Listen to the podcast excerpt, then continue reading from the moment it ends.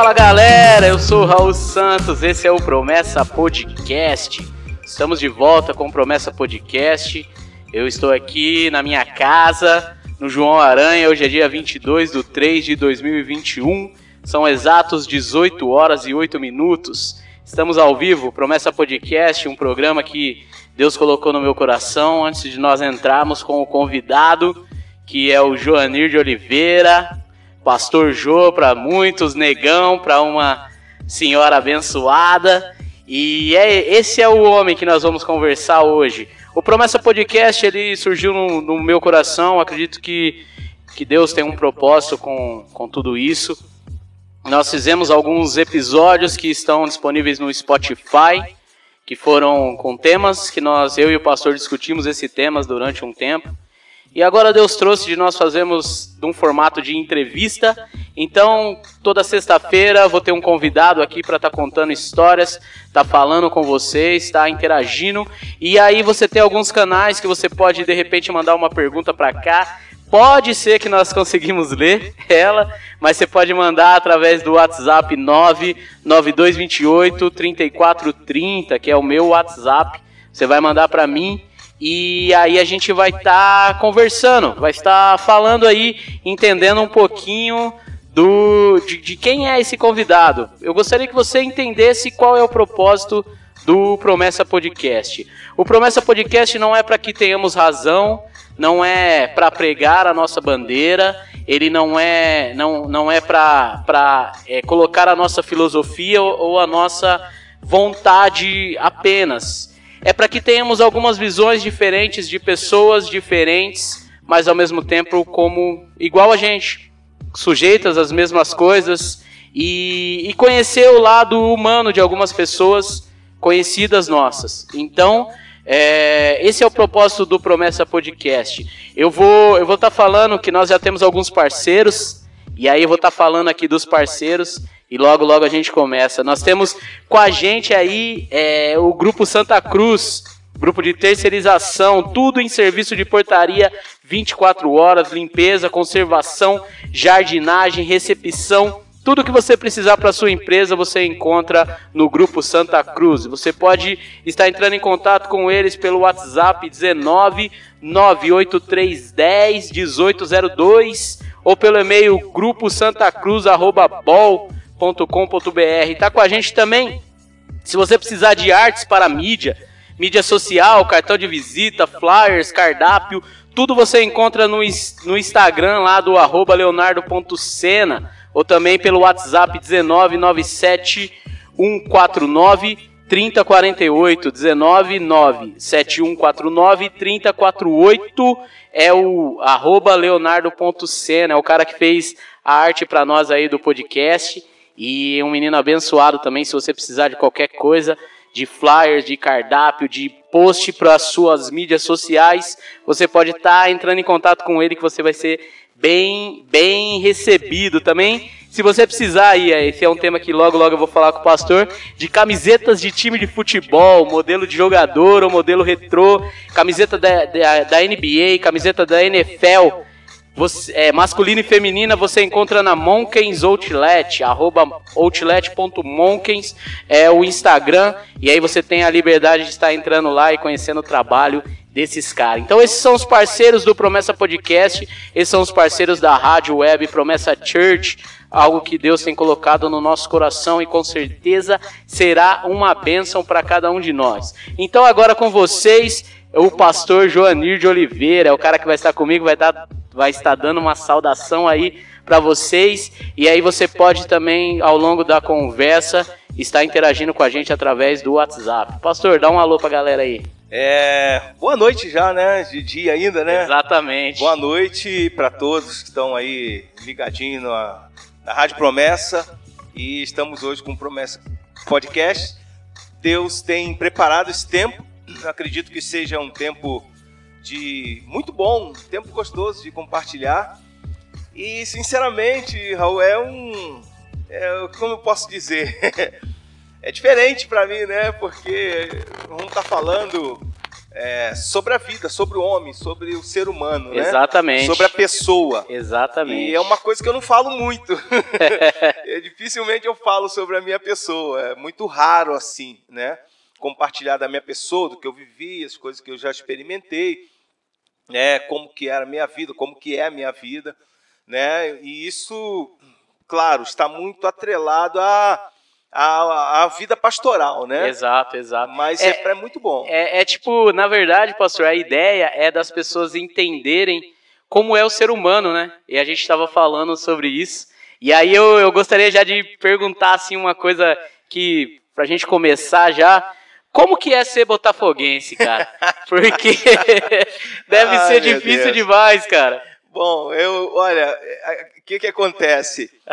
Eu tenho uma, a minha família, né, assim, minhas irmãs, por parte de, de, de meus irmãos e tal, eu, a minha mãe era flamenguista, era assim, alguém assim muito fanática, torcedora assim, de zoar os outros mesmo, né? De, de ir torcer, de falar e tal. E meu pai, ele, ele tinha uma pequena queda pro Vasco da Gama por causa de amizade, mas nunca gostou muito de futebol. Meu pai nunca foi muito envolvido com futebol. Ao contrário, minha mãe que sim, bastante envolvida. Então minha família, para você ter uma ideia, é dividida entre vascaínos e flamenguistas. Então, é, eu de botafoguense só tem eu e um cunhado meu. O resto tudo são flamenguistas escolheram, ou vascaínos. Escolheram bem o é, De vez em quando surge aí um, um, um, uma zoação no grupo da família, né? Quando joga o Vasco, o Vasco agora foi para a segunda divisão, essas coisas assim, né? Então, é, aí tem aquela zoação dos flamenguistas. Mas ser botafoguense, cara, eu acho que é, é assim, você é meio fora do do contexto da normalidade. É fora da curva, né? É fora da curva. É fora da curva. Que é uma, um sentimento assim meio que é diferente, a gente gosta, eu torço, eu, eu gosto muito do clube. É um negócio que você passa a ser sem entender muito bem como tem um ditado que diz no Botafogo, tem coisas que só, só acontecem com o Botafogo. Botafogo. eu acho que tem coisas que só acontecem com torcedores do Botafogo. É, eu, eu, eu, perguntei porque eu sei que o, o, futebol é muito ligado na vida do senhor, né? Sim. E, e eu, eu, eu sendo Santista, aí hoje eu tava ali, eu falei, cara, vou perguntar pro pastor, porque o último título, o senhor lembra quando foi comemorar o último título do Botafogo, então, assim? O último título, eu não sei exatamente o ano, título, né? É, foi num campeonato estadual, que ganhou em cima do Vasco, e até tem uma cena muito interessante, que tinha um menininho, é, um, um, rapazinho, né, um adolescente na arquibancada, tem um, um vídeo que ele já estava falando assim, acabou, acabou, acabou, e aos 49 do segundo tempo, já na prorrogação, o jogador do Botafogo, o zagueiro, né, o João Carlos, que está de volta agora no Botafogo, ele acabou fazendo gol e virou o jogo e o Botafogo foi campeão. E aí ele botou a mão na cabeça assim, o pessoal começou a zoar ele. Então foi, foi assim, é o que eu lembro, o último título. O bem marcante foi em cima do seu Santos. Exato. Em 95. É, Tem aquela é, história de, de foi, roubado, foi, o juiz foi uma, ajudou. Foi uma das poucas vezes é. que eu que eu, que eu fiquei triste, muito triste, porque, se eu não me engano, foi a primeira vez que eu, tinha, que eu fui num estádio, cara. É, né? Então, é, e aí o Túlio fez aquele gol de mão. Foi. foi. Ainda bem não tinha VAR na época, né? Verdade. então foi, foi assim... É assim, foi bem marcante também, sim, porque sim. é o único campeonato brasileiro que o Botafogo Do Botafogo, tem. é. Mas tem assim, tem, tem mundial, o Botafogo tem três mundiais, né? Inclusive foi foi aferido agora. Então, o Palmeiras né? não tem, mas o Botafogo Palmeiras não tem. É isso então, mesmo. Então, rapaz. E aí, o Botafogo tem uma, uma taça chamada Comembol também, que é sul-americana, né, que ele tem. E, e assim, é, assim, eu não ligo muito para a questão pro do título. título, não. Igual agora ele vai disputar a segunda divisão. Então eu não ligo assim muito para essa questão, né? Eu, eu, eu tenho. Eu, de vez em quando eu entro num grupo que tem lá do Botafogo no, no, no, no Facebook. Facebook, é. E os caras comentando, metendo pau, falando, não sei o que e tal, mas eu, eu gosto de, de eu gosto de um bom futebol. Torcedor é isso. É, eu, eu também, eu, eu de um tempo pra cá, eu achava que eu tinha esquecido esse negócio de futebol. Uhum. Porque eu, eu gosto de assistir o jogo. Uhum. A, a Rosa até briga comigo.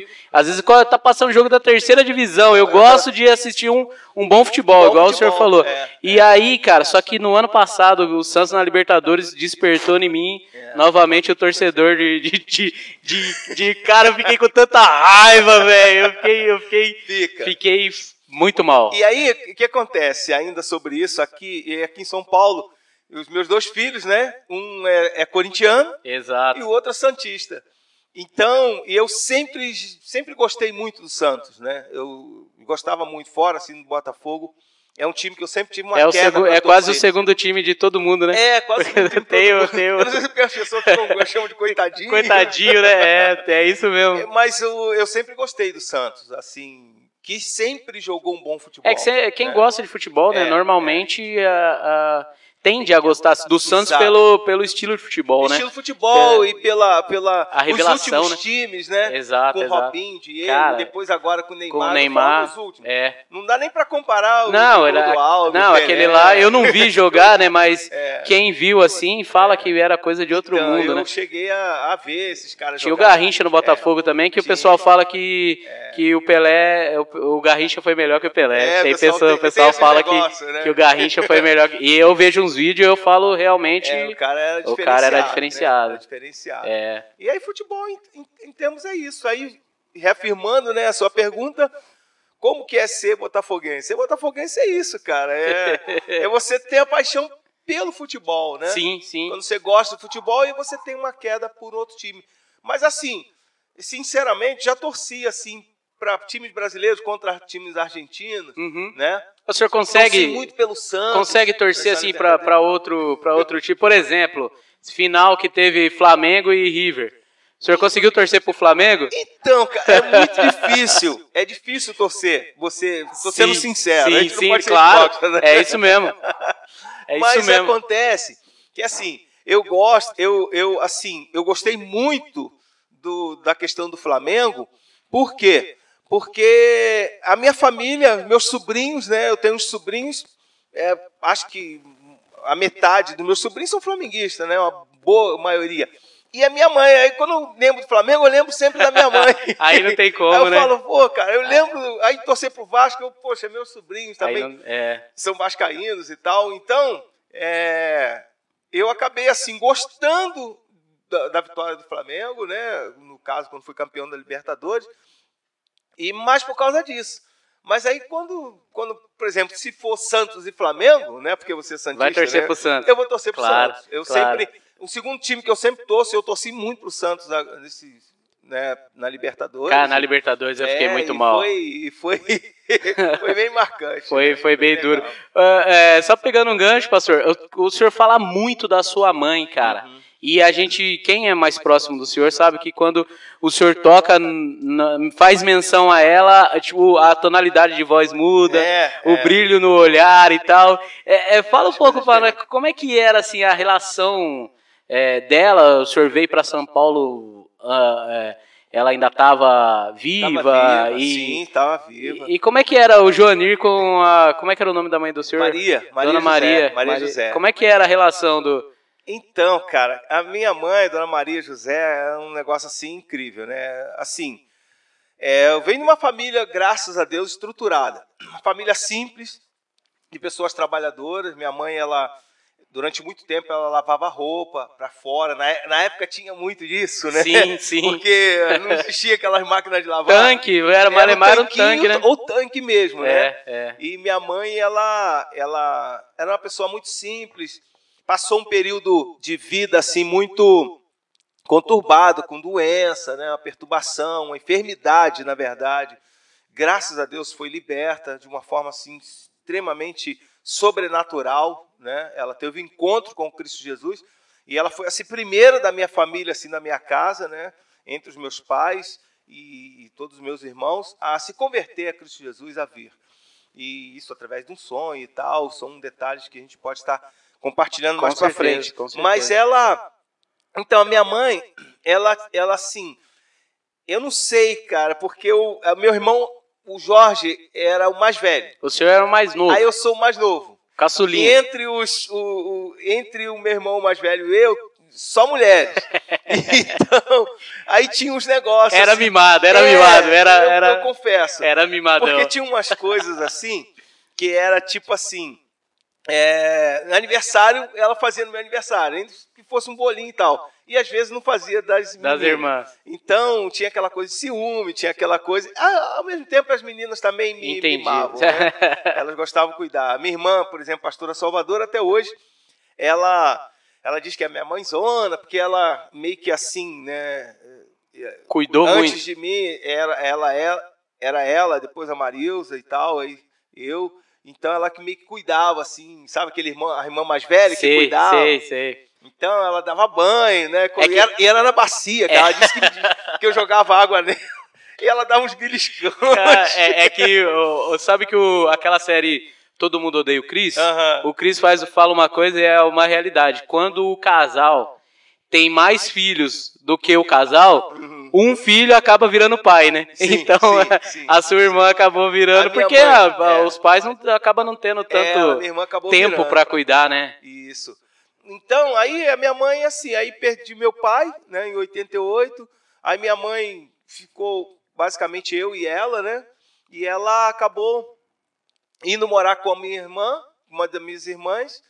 E, e aí eu morei um tempo sozinho, né? E, e aí depois Deus preparou tudo para que eu viesse para São Paulo. né? Antes, antes de vir para São Paulo, a cidade é Resende, é Resende não? É, é a cidade que, o senhor, que vocês são é de... Campos. Campos, É, é. eu não nasci em Campos, eu nasci no estado da Guanabara, Sei. antigo estado da Guanabara, né? É, as minhas irmãs todas, São de Campos. é, todos meus irmãos são de Campos. Eu e minha irmã Marilza, ela, nós nascemos no Rio de Janeiro. Campos é interior do Rio. Campos é interior do Rio, é 240 quilômetros da É capital. porque pra, pra nós aqui de São Paulo, Rio de Janeiro é só a praia. é só praia. É só aquela parte ali que tem a praia, Copacabana e.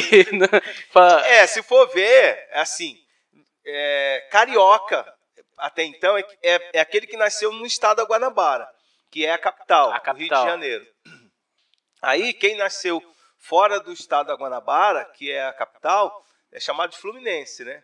Então, é, é, é, Norte Fluminense, por exemplo, Sei. a cidade de Campos, região Campos de é Campos certo. que pega Macaé, Conceição de Macabu e toda aquela região ali que vai margeando. Depois de Niterói, você pega. Rio Manilha, Rio BR-101, vai embora. E, e tem, tem parentes ainda lá, pastor? Nes- Então, Nesse lugar ou não? Hoje, hoje eu não tenho nenhum parente. Eu tinha um primo até uns 5, 6 anos atrás, mas faleceu também.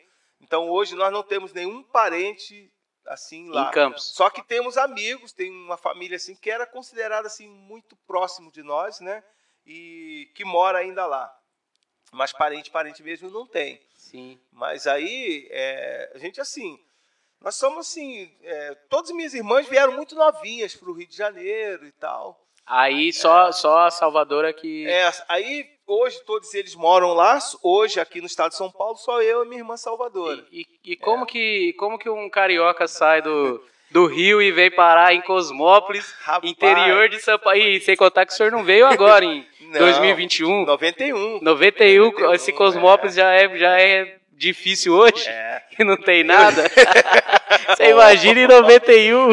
Hoje eu ainda estava falando, conversando com uma pessoa lá em Cosmópolis, com um jovem, falei, pô, engraçado que eu gosto da, da cidade de Cosmópolis, porque foi uma cidade assim, que me recebeu, que Sim. eu gostei bastante, né, quando eu, quando eu cheguei.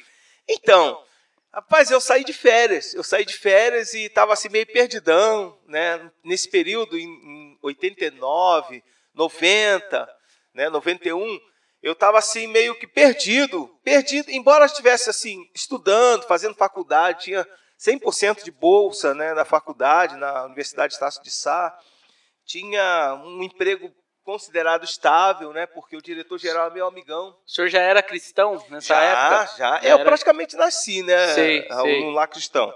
Eu nasci no lar cristão, só que teve um período assim que é, eu tive um relacionamento, um casamento, que houve uma separação, e foi um período assim que eu meio dei uma, uma desandada, cara. Uhum. Deu uma desandada, assim, sabe aquele negócio de molecão ainda, jovem, né?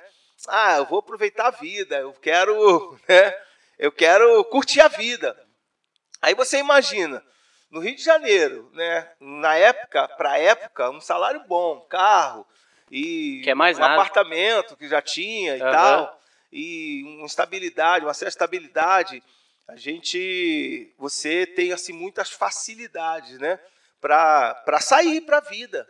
Uhum. Então foi assim um, um, um, foi um período assim muito, né, para eu chegar a, na questão da minha vinda para cá. Foi um período assim de muita muita festa, muita farra, longe da igreja. E olha que eu já tinha assim um envolvimento muito grande com a igreja, né? Eu já tinha feito alguns cursos de, de teologia, já tinha é, eu tinha feito sabe parte de, de departamento da igreja, sim, cantando sim, em coral, é. essas coisas e tal. E a, a e, família repente, fazendo é, parte. E a família fazia parte, toda envolvida. Minha família, minha mãe, a igreja que até hoje eu amo muito, que é a Igreja Batista em Água Santa. Então foi um tempo assim bem assim interessante da minha vida. Só que eu acabei me distanciando. E, e assim, pastor, o senhor acha que a gente consegue identificar a hora que a gente rompe esse relacionamento com a igreja? Que, por exemplo, o meu caso foi ao contrário eu tava lá fora fazendo as coisas uhum. e eu me converti e eu tô até hoje. Uhum. Então eu, eu não tive esse. É, é, tipo, aí, é, não sei se a gente. As pessoas que saem da igreja ou que se afastam, é, não, não desvia, porque essa palavra desviar sim, é, sim, ela sim, tem um outro sentido, mas que se afastam, é, será que consegue identificar assim um, o momento ou os momentos que levaram a, a, a sair? Então, é, é assim, no meu caso eu acredito assim, é, foi, foi algo assim, meio que gradativamente eu fui me afastando. Então diminuí as idas, porque eu ia com uma pessoa na igreja. Entendi. Que era minha esposa, sim, que eram os meus filhos na época eram pequenos. Então eu tinha um envolvimento. É, nesse inteirinho acabou se desligando do departamento. Então você se afasta né, do, do da, da, da igreja aos poucos. Não foi assim, ninguém um brigou comigo. Não é, foi um não foi um rompimento. Ninguém brigou comigo, eu não saí aborrecido com ninguém. Pelo contrário, eu amava, eu gostava, sabe, de estar ali. Nós tínhamos um grupo, que até hoje eu faço parte de um grupo de jovens que estava completamente envolvido.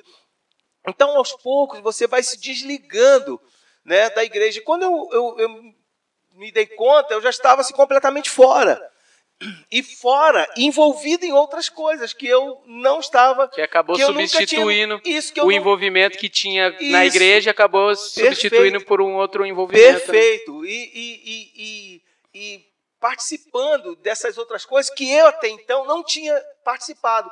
E aparentemente é uma coisa boa, Sim, é uma coisa gostosa, claro, uma aventura. Claro, claro. É um, uma, uma forma assim de você, é, tipo, extravasar e ainda mais, cara, que você, estou sendo sincero. Não, é, a ideia é, é essa, você, né, pastor? Você, a coisa é tão terrível, assim, no, no, modo de falar, que você, cara, você acaba. Às vezes você fala assim, não, eu vou parar com isso. Aí vai lá, alguém puxa. Sim. Aí, puxa, envolvimento com mulheres. É porque. É porque assim. é... Você, não, você não precisa fazer força, cara. A coisa ia acontecendo, vinha, né? vinha, acontecia. Vinha. E olha que nem tinha WhatsApp, não tinha. Hoje já seria, hoje é muito mais não difícil. Tinha, não tinha celular. Exatamente. Então, hoje é. Era uma coisa assim incrível. É porque eu, eu sempre penso, né, que o, a gente fala sobre pecado e tal, porque o pecado é prazeroso. É, Porque senão é. ninguém fazia. Ninguém faz, verdade. senão se ninguém dói, fazia. Se faz coisa, Pô, né? Você não vai fazer. Verdade, depois você entende o preço. É. Por isso que, que a Bíblia diz que o salário do pecado é a morte. Sim, porque sim. depois você entende né, sim, o que está claro, acontecendo, né? Claro. E foi assim. E foi assim um tempo, assim, ao mesmo tempo, muito doloroso, sabe? Muito doloroso, porque a gente tinha, tinha os filhos e tal. E e eu quero chegar no, na Sim. minha vida para cá. Não, não, rapidinho. vamos, vamos, vamos que tá, então, tá, tá, é, tá gostoso. É, aí você acaba, eu acho que isso cabe bem também para os jovens dos dias de hoje, né? Porque a gente pensa assim, ah, o mundo tá coisa não, na época já tinha isso daí. Claro. Já tinha coisas, né? Já tinha envolvimento. E você tem uma ideia, eu trabalhava numa instituição, né?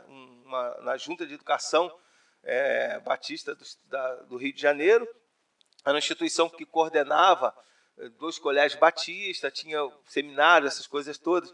E, e aí eu, eu trabalhava, tive um chefe muito, gente boa demais, um amigão, né? Hoje é falecido já, o Weber. O Weber foi assim um paizão para mim, me aconselhou muito, me ajudou muito. Sabe aquele aquele diretor que, cara, o cara te parceiro. abraça, parceiro.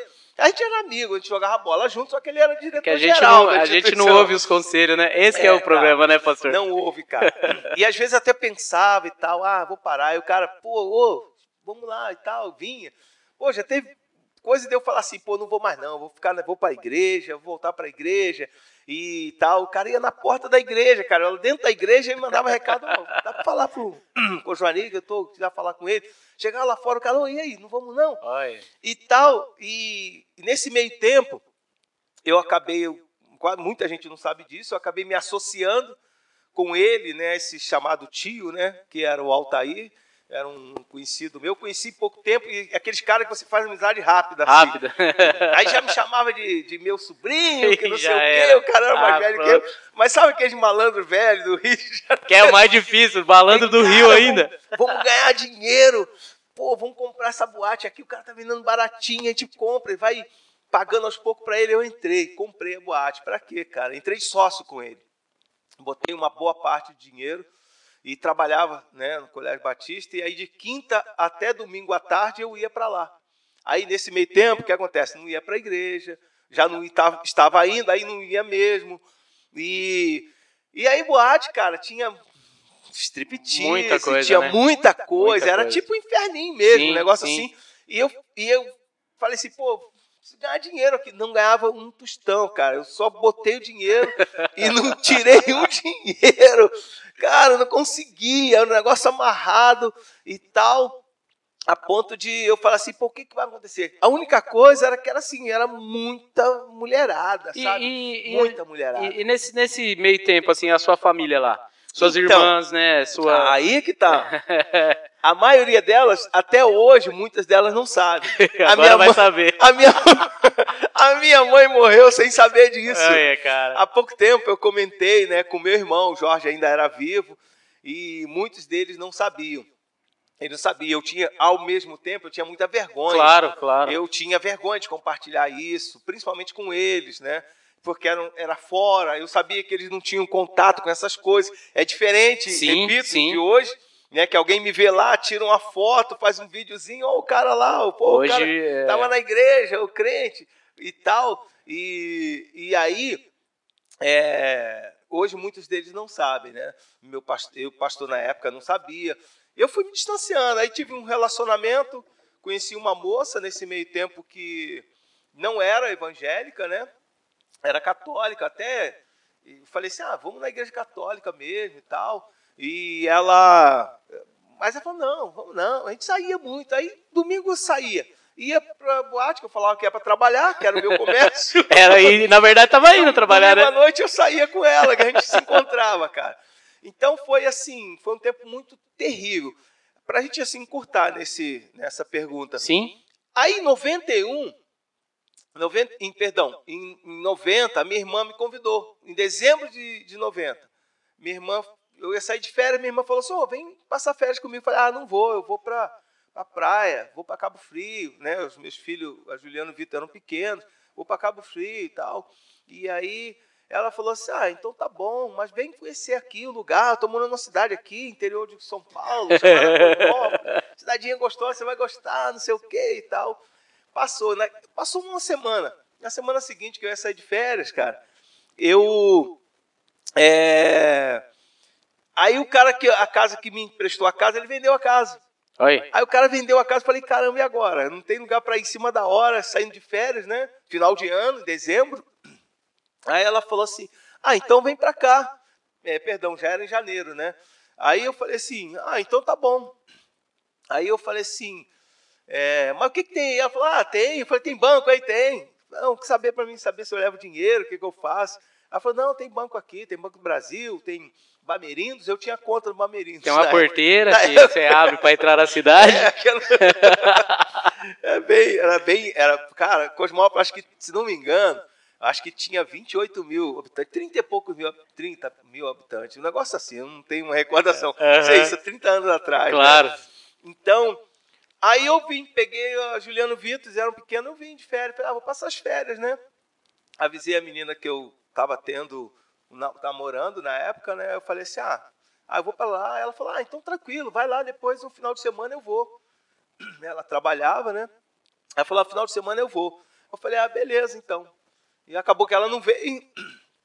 Passou, eu vim para cá, desembarquei no dia 26 de janeiro de 1991. 91. É, na De rodoviária de Campinas. Já se vai Aí foi 30 um, anos. É, um diácono da igreja foi me buscar no sábado, isso foi um sábado de manhã. Aí ele foi me buscar, cara, cheguei, quando tava chegando em Cosmópolis, falei, caramba, que cheiro é esse? Mas é verdade, cara. Cara, um cheiro. Eu falei assim, pô, um cheiro isso? terrível.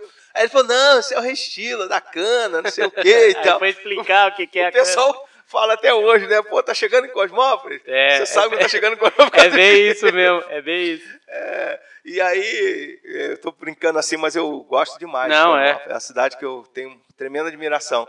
Então, aí fui lá. Lá se vão 30 anos, 30 anos. que eu estou aqui no estado de São 30 Paulo, anos. cara. Eu não esperava passar esse tempo todo, não. É. Porque foi um drama, os primeiros meses, querendo voltar. Eu imagino Eu que... falo assim, vou voltar. Onde que é a praia? A primeira pergunta que Então, fazia, cara, onde que é a praia? Pô, verão. Eu falei assim, janeirão, cara. Eu só tirava férias nesse período para poder ir pra praia bastante, viajar. Eu ia pra Cabo Frio, ficar lá na casa desse amigo e tal. E aí, falei assim, cadê a praia? Praia- Não tem- não tem um praia. Tem o que- Mas ia pro paredão. Ia paredão? E O senhor chegou a nadar no paredão? Fui no paredão, cara. Fui lá, ficava lá com um sobrinho meu, né? Tipo, ele sempre ia pra lá, o Edson, né? Você conhece o Parada? Parada? É. A gente ia pra lá e tal, a gente ficava lá e, e é assim. Eu, eu, eu é, tenho, tenho um primo meu que tem uma história no paredão lá que É ele tinha uma Brasília, cara, e ganhou do pai dele. Uma Brasília bonita. Ganhou do pai dele. É, acho que sim, ganhou do pai dele. E aí ele ilustrava essa Brasília direto, cara. E um dia ele inventou de ir pro paredão, ele desceu, Jesus. foi nadar, a hora que voltou, cadê a Brasília? Levaram a Brasília dele embora. Pensa Ali num cara que ficou. Levaram a Hoje já nem dá pra ir mais. É, Hoje, hoje, já não- e hoje tem bastante ali, principalmente na Ponte Ferro, né? Sim, ele é o, a galera que passa de bicicleta ali, ela, É. ela, os caras às vezes levam embora É, mesmo. e tem bastante. Esses dias, pouco tempo atrás, levaram também os carros ali. Então, aí eu fui. Aí foi ficando, 30 anos já, estou por aqui. foi ficando. É, fui ficando. Voltei para o Rio no dia 23 de fevereiro Do mesmo ano, de, É. de 90. é, de 90. De 91. É que foi, eu, eu ia em Sim, dezembro, é, aí isso, vim é. para cá. É. Aí, de 91, eu. Dia 23 de fevereiro. Aí eu fui no Rio de Janeiro, mas já fui decidido para deixar os meninos lá, os meus filhos, e voltar para vir para cá. Pedi as contas, já pedi pro telefone. Aí ele prepara tudo, vou preparar tudo. Aí eu vou, vou ficar por aqui. Aí conversei com o Heber, ele ainda falou assim: pô, cara. Pensa bem o que você vai fazer. Você vai abrir mão de uma bolsa de estudo que Cara, consegui para você 100%. Que decisão, né? Curso de direito. Cara, era caro na Estácio de Não, Sá mas ainda. hoje ainda é caro, né? Ainda hoje é bem caro, né? Você vai abrir mão, pô, tem projeto com você aqui na, na empresa e tal. A gente crescer junto aqui. Quer dizer, ele já era diretor-geral, né? Mas ele gostava muito de mim, um cara assim, gostava muito das pessoas, Sim, um cara sim. sensacional. E aí eu falei, não, não, tô decidido. Aí eu tinha um meu, é, tipo, supervisor, que era o Elias, ele também falou, ele falou, cara, pô, Johnny, pelo amor de Deus, a gente, cara, vai pra lá, sabe que você cria uma família? Sei, sei. a gente cantava, sei. hora do almoço fazia É. quarteto, coral. Não tem como, né? Não é, tem era, como. né? fazia culto juntos. Tava, terminava o expediente lá no- nesse colégio, tinha dois campos, quadra de futebol, a gente jogava bola, sempre gostei, né? A gente ia pra lá jogar bola depois do, do, do expediente. E era um- uma família mesmo. Eu acabei me desligando e, e- e vindo pra cá, pra Cosmópolis. Não, é isso que eu quero. Sabe que você está decidido? Cara, interessante que foi assim, uma, uma semana antes de eu voltar, acho que lá pro dia 19, dia, 20, dia 18 e tal, numa oração.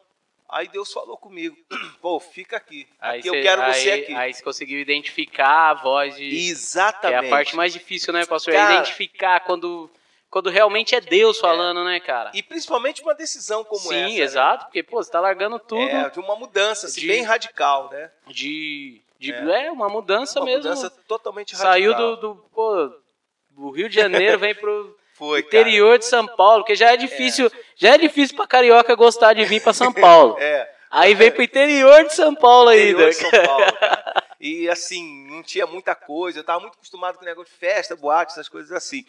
E, e, e, e assim, para mim também, uma coisa que foi muito difícil era a minha rotatividade. Porque de repente eu vim para cá, não trabalhava, ficava com a minha irmã, mas ia para a igreja. Aí não tinha o que fazer, cara. Eu ficava andando na Praça do Rodrigo ali, dando umas caminhadinhas à tarde. Só tinha, só tinha igreja. muita gente. Aí um tempo depois, acho que uns oito meses depois, eu conheci um pessoalzinho que jogava bola e participava, mas não era muito, não estava muito envolvido. Só que ao mesmo tempo eu entendi, depois eu entendi isso. Porque foi um período assim que eu mergulhei mesmo na palavra, sabe? Em comunhão com Deus, em oração, porque eu saía durante o dia, eu, minha irmã e até então meu cunhado, já disse, a gente saía nós três para irmos fazer visitas. E a gente visitava o dia todo, sol quente, não tinha carro, ela não tinha carro, eu não tinha carro, eu deixei o meu carro lá depois que eu fui vender. Eu e a gente saía, andava cá nas ruas de Cosmópolis fazendo visita, e andando para lá e para cá e, e Ministrando, evangelizando, ministrando a palavra. ministrando a palavra, evangelizando, e chegava em casa cansadão, e ela também na batalha, né? Aham. Com dificuldade na época. E ele falou, pô, vamos jantar. E, pô, mas o que, que tem pra jantar? Ah, tem uns abacate ali.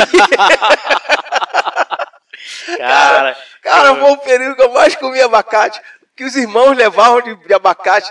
Chegava uma sexta, no dia seguinte, chegava um irmão, ô, tô com os abacate aqui, um balde de abacate. Cara, eu engordei. Eu falo, gente, eu preciso queimar essa caloria, cara. Eu, sei, eu nunca mais esses tanto abacate aqui. Tanto que hoje eu fico até assim, né? Eu gosto, mas foi, foi assim interessante. A minha irmã me apoiou, me recebeu, eu fiquei na casa dela. E foi assim um tempo assim bem interessante. Da- de- desse tempo de, de estar adaptado já ma- quase em Cosmópolis, né? Porque até o pastorado, como que foi, como que foi o Joanir assim, é, é, o, o cotidiano, até até se tornar pastor, porque a gente vai Sim, fazendo uma Sim. uma, uma história cronológica aí para chegar nessa parte que é a, Sim. que é a parte de hoje, né, do, do, Sim. do, do Joanir hoje, né? É, então, eu até então não tinha sido ordenado a pastor, ministério pastoral, embora já tinha, é, sabia do chamado. O que que aconteceu? Eu, eu fiquei praticamente, eu fiquei um ano e dois meses desempregado, um ano e dois meses. Peguei minha, minha é, quitação, né, que não era muita coisa, mas eu, eu já tinha pego, eu ta- estava com dinheiro que eu peguei férias, décimo terceiro, salário do mês, e, e aí não tinha muita coisa, né? Mas aí sei que acabou rapidinho o dinheiro. aí, esse período entre eu voltei para Cosmópolis, acho que no, no iníciozinho de março, finalzinho de, de fevereiro, acho que dia 27, eu não fiquei muito tempo no Rio, porque eu ainda tinha um apartamento, estava fechado lá, mobiliado e tal. Eu sei que eu voltei para pegar o resto das coisas. O resto das coisas é o quê? Uma mala com as minhas roupas. Já era, era o que, É, eu- e era o que o de tinha. livros, que eu tinha muito livros. Eu tinha bastante livros. Da, da- de, que, de teológico, livros de Sãos Paulinas, né? De estudo, tinha bastante livro. Livros da faculdade, né? E de direito. Até hoje eu tenho guardado algumas coisas, CLT, uns livros bem interessantes. E aí, eu peguei essas coisas e vim embora, cara. Peguei o busão, cometa e vim embora de vez. Decidido. Decidido, decidido.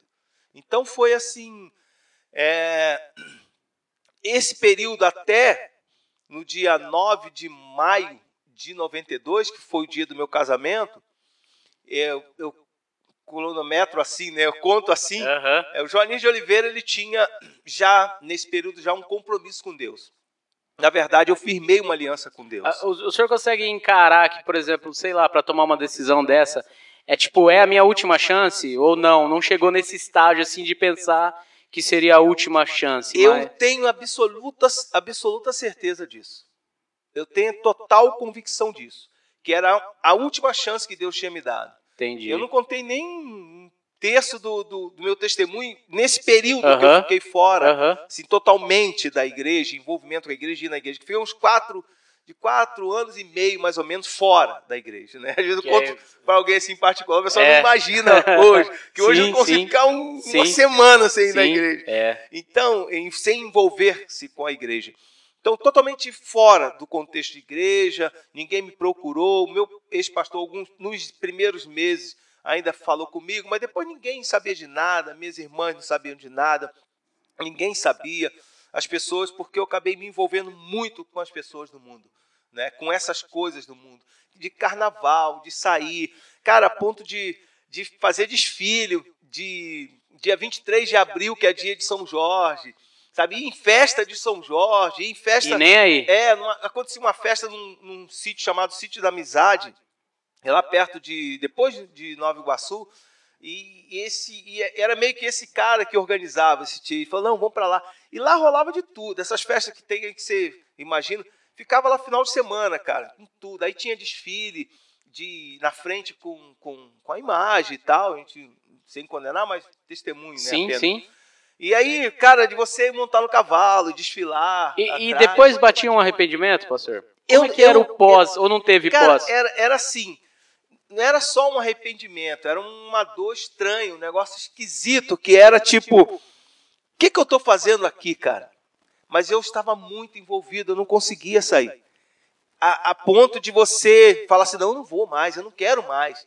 Mas ao mesmo tempo você ser atraído para aquilo, para aquelas coisas. Entendi. E aí era muito assim, é, que era uma mistura de, pô, cara, meu casamento pô, acabou, eu tô livre, eu tô solteiro Aham. novamente, eu quero aproveitar, eu quero viver minha vida, eu quero aproveitar minha vida, eu quero isso, aquilo, não quero saber de mais nada, não quero casar mais, eu quero aproveitar minha vida, eu quero curtir.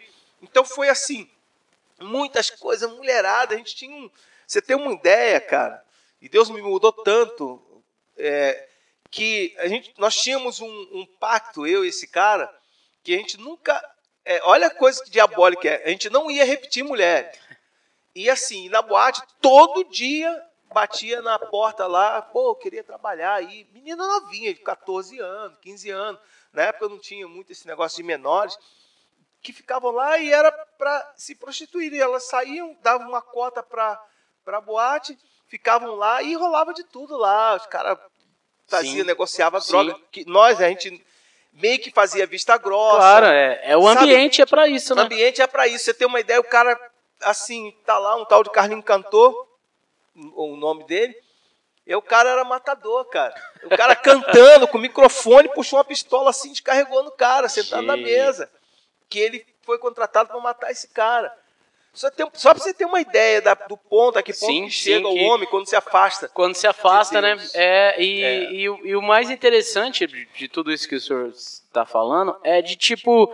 É da gente se prender de não se afastar, né? É se prender de não Porque se afastar. é, o- é o que eu, eu digo também. Eu falo, cara, eu não, eu não, não largo a igreja porque eu tenho medo do que eu possa me tornar se eu Se sair de tornar. lá. Eu sou Verdade, ruim já. É verdade. Eu sou ruim estando lá. É. Se eu sair de lá, eu tenho medo do que eu possa me tornar, cara. Cara, e é, um- e é uma coisa assim terrível, porque ao mesmo tempo que você se sente assim, é, como posso dizer, você se sente é, é, o bonzão do sim, negócio, sim. porque não tem coisa melhor de você saber que a mulherada A tá autoestima cima. vai lá em cima. É. Era disputa, era É tudo briga. que- tudo Pô, que o homem quer. aniversário, os caras ligavam, a mulherada chegava assim e, e procurava, né, saber, mandava recado. E o cara. E, e- e isso, aparentemente, como nós já falamos, era meio que prazeroso. Sim. Só que, assim, é, é um- uma vida terrível. Quando que esse momento do arrependimento, no que você perguntou? Quando eu ia dormir. Todas as vezes que eu ia dormir, antes de deitar, eu primeiro tinha que estar muito cansado.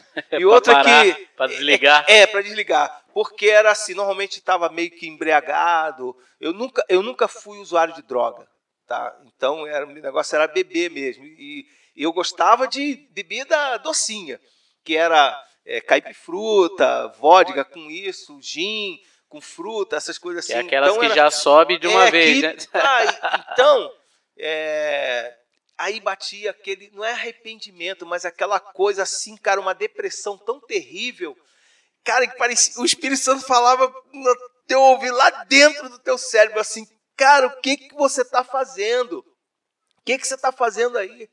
Aí vinha as lembranças de eu cantando no coral, na igreja com os irmãos, as pessoas pregando. É a parte, a parte mais difícil, a parte né? terrível, a aliança que eu tinha, que eu, desde os 15 anos, que eu fiz com Deus, Sim. no culto pela manhã, com a missionária, né? E tudo isso, aquilo, chamado e tal.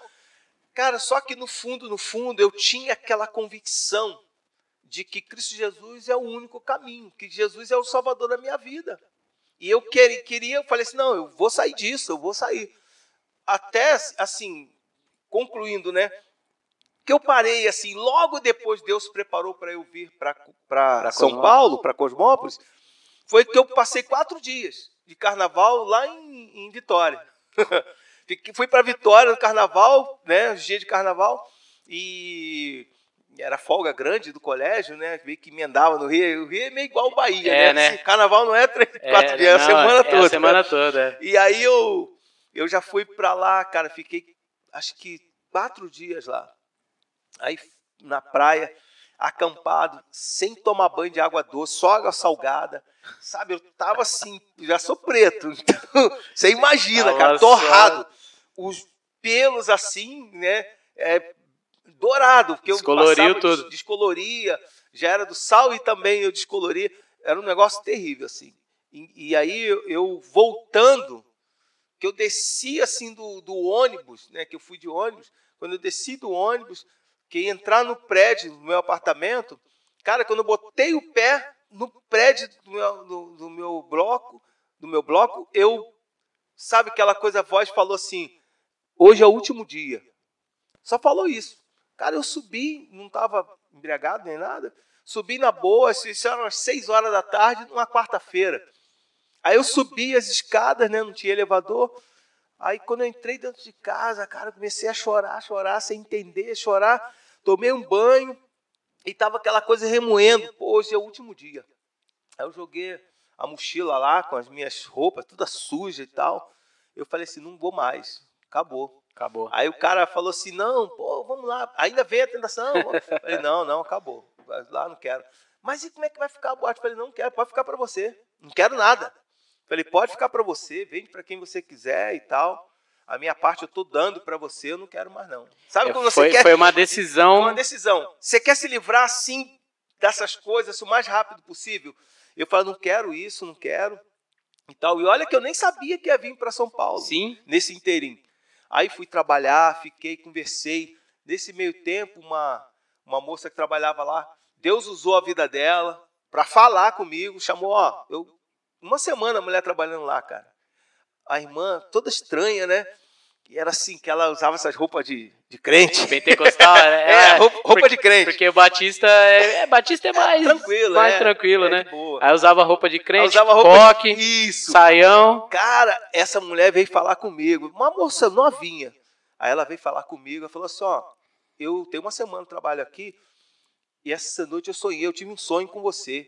Eu falei, "Ih, caramba, pô, outra, pô, não quero saber disso. Acostumado com. Vai vir, ah, não, não quero Falei, não. pô, não quero saber disso não, cara. Aí, aí, ela, falei- aí ela contou, não, é sério, eu tenho, tive um sonho com você.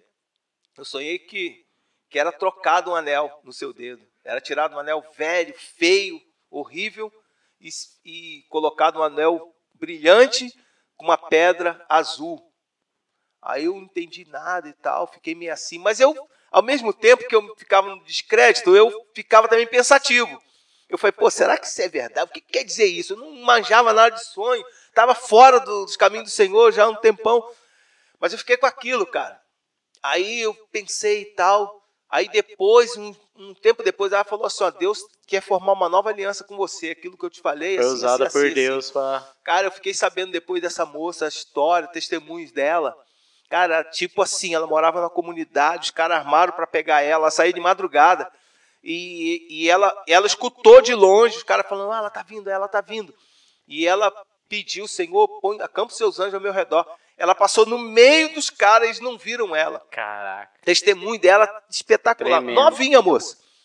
E aí, cara, eu fiquei sabendo, aí eu falei, pô, se aconteceu mesmo isso com essa mulher, então é verdade, eu vou ficar meio assim.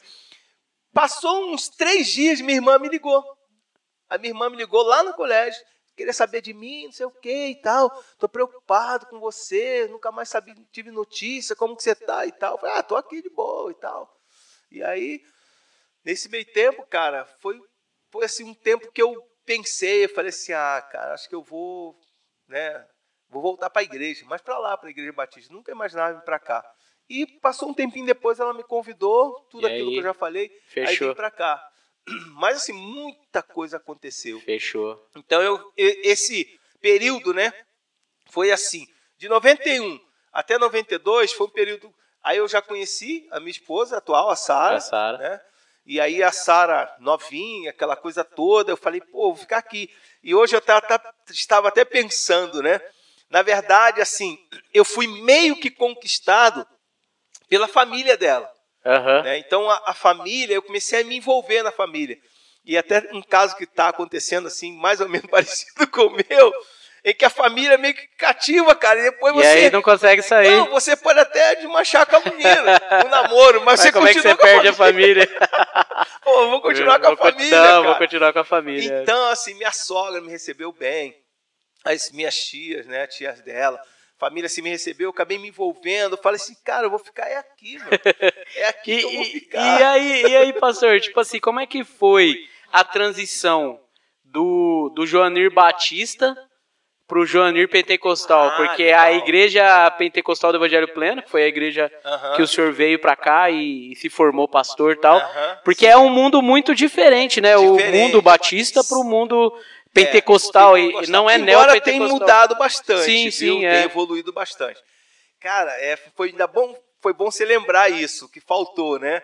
Nesse período que eu voltei do carnaval, que eu coloquei o pé e Deus falou assim, último dia e tal. Uhum. é que assim, eu comecei a buscar por conta. Aí eu, eu comecei a ter uma coisa que muita gente tem quando tem problema na igreja, mas eu não tinha problema na igreja. Tive problema na igreja, que é a vergonha de voltar para a igreja. Entendi. Aí você tem uma ideia, cara, eu ia, eu fui, eu ia sexta, culto de sexta-feira na Universal, cara. Culto de libertação na Universal. Isso lá no Rio ainda. Isso lá no Rio ainda, antes de vir para cá, nesse inteirinho aí. Sei. Entendeu? Porque esse- essa, eu não lembro direito. Eu sei que foi no carnaval, acho que anterior, né? 89. Em 89, 88, por aí, é. 89. é. Não, no, no- No início de 90, tá. é. Aí, cara, eu fiquei, eu fiquei assim, com vergonha de voltar, de falar e tal. Aí eu falei assim, pô, velho, E o, e o pior é que o senhor ficou com vergonha e a igreja nem sabia o que o senhor fez. não, nem sabia. Essa não, que ninguém é- sabia. Então é, Isso é uma coisa é assim, coisa pessoal Era uma mesmo, coisa né? pessoal, ninguém sabia. É. E aí, é, deve ter muita gente surpresa.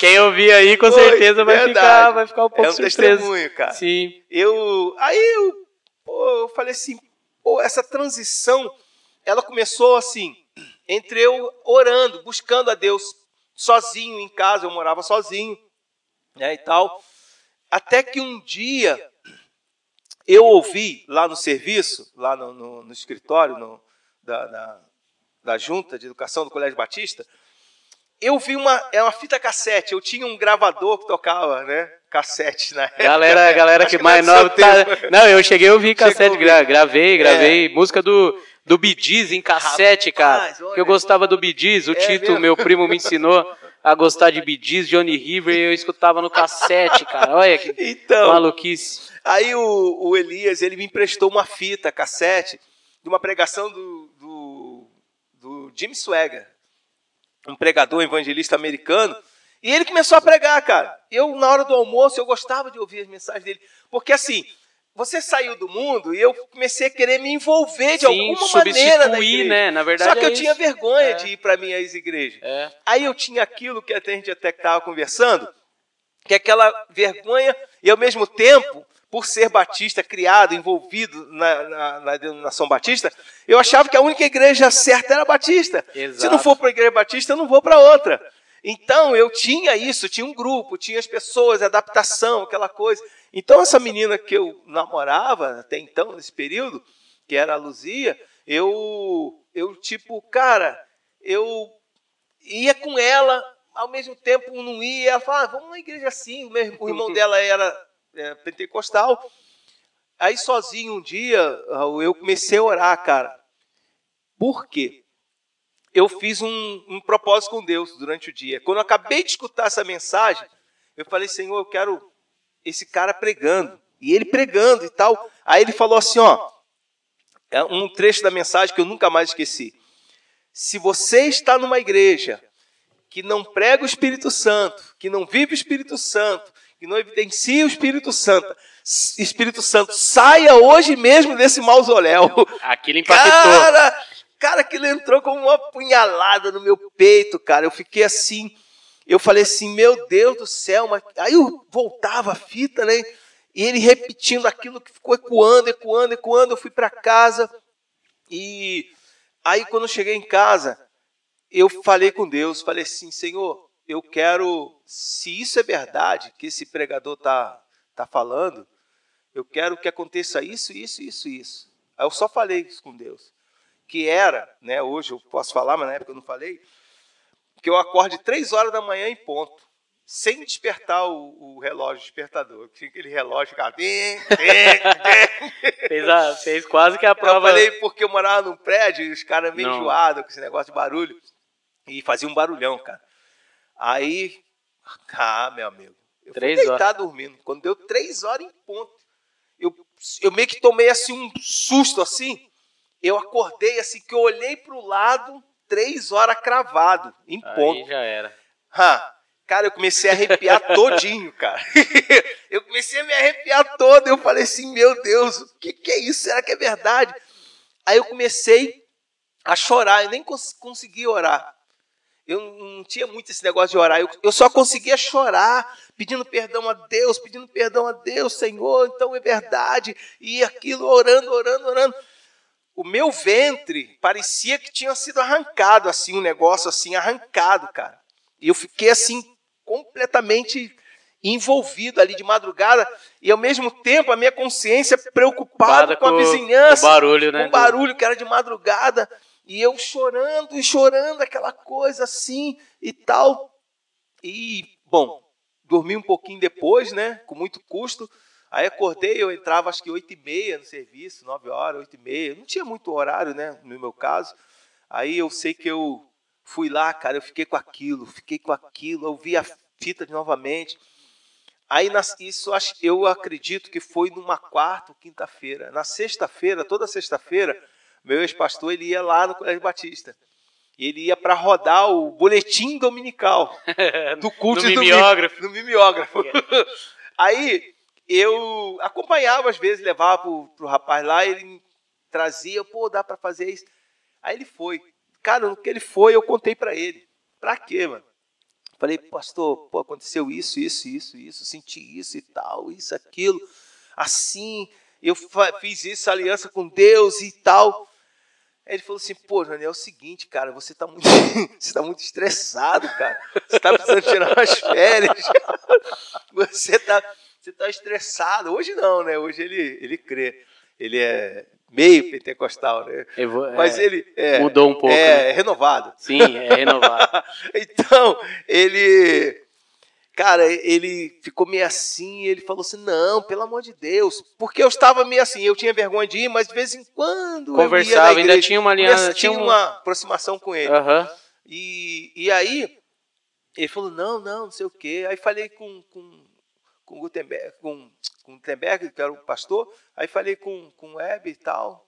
Aí ele falou assim: pô, Jânio, pô, vou te dar umas férias, cara. Pô, você tá meio assim. Eu falei assim: não, cara. Aí, com muito custo, depois, o meu pastor ele falou assim, ó, bom, se você está pensando assim, cara, você não pode ficar na igreja batista, que a igreja batista ela não não, não... não vive isso, não prega. Eu falei para ele da mensagem do, do de Issuega e tal, e aí ele ele falou, ó, você tem que fazer uma carta explicando o motivo e você está se desligando da igreja.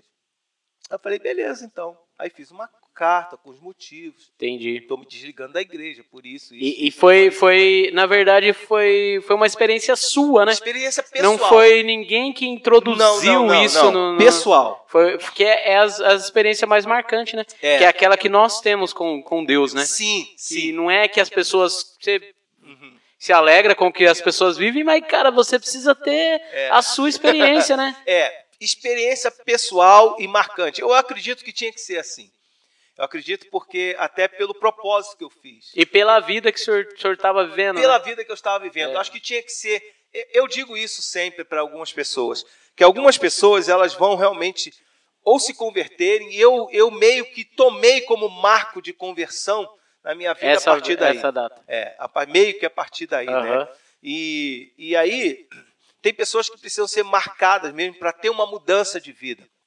Mesmo estando na igreja, algumas para manter, sim, numa vida de, de, de, é, é, de comunhão com Deus e tal, elas, elas, elas precisam ser marcadas por alguma coisa alguma coisa que acontece, alguma coisa na vida, alguma coisa com o filho, com ele próprio, com sim, a saúde sim, sim. dele ou com é, alguma tem coisa. Tem que ser uma, uma, ser uma experiência marcante, né? Para ele mesmo. Marcante. Né? Marcante, exatamente. Tanto que eu, eu acredito que isso foi assim.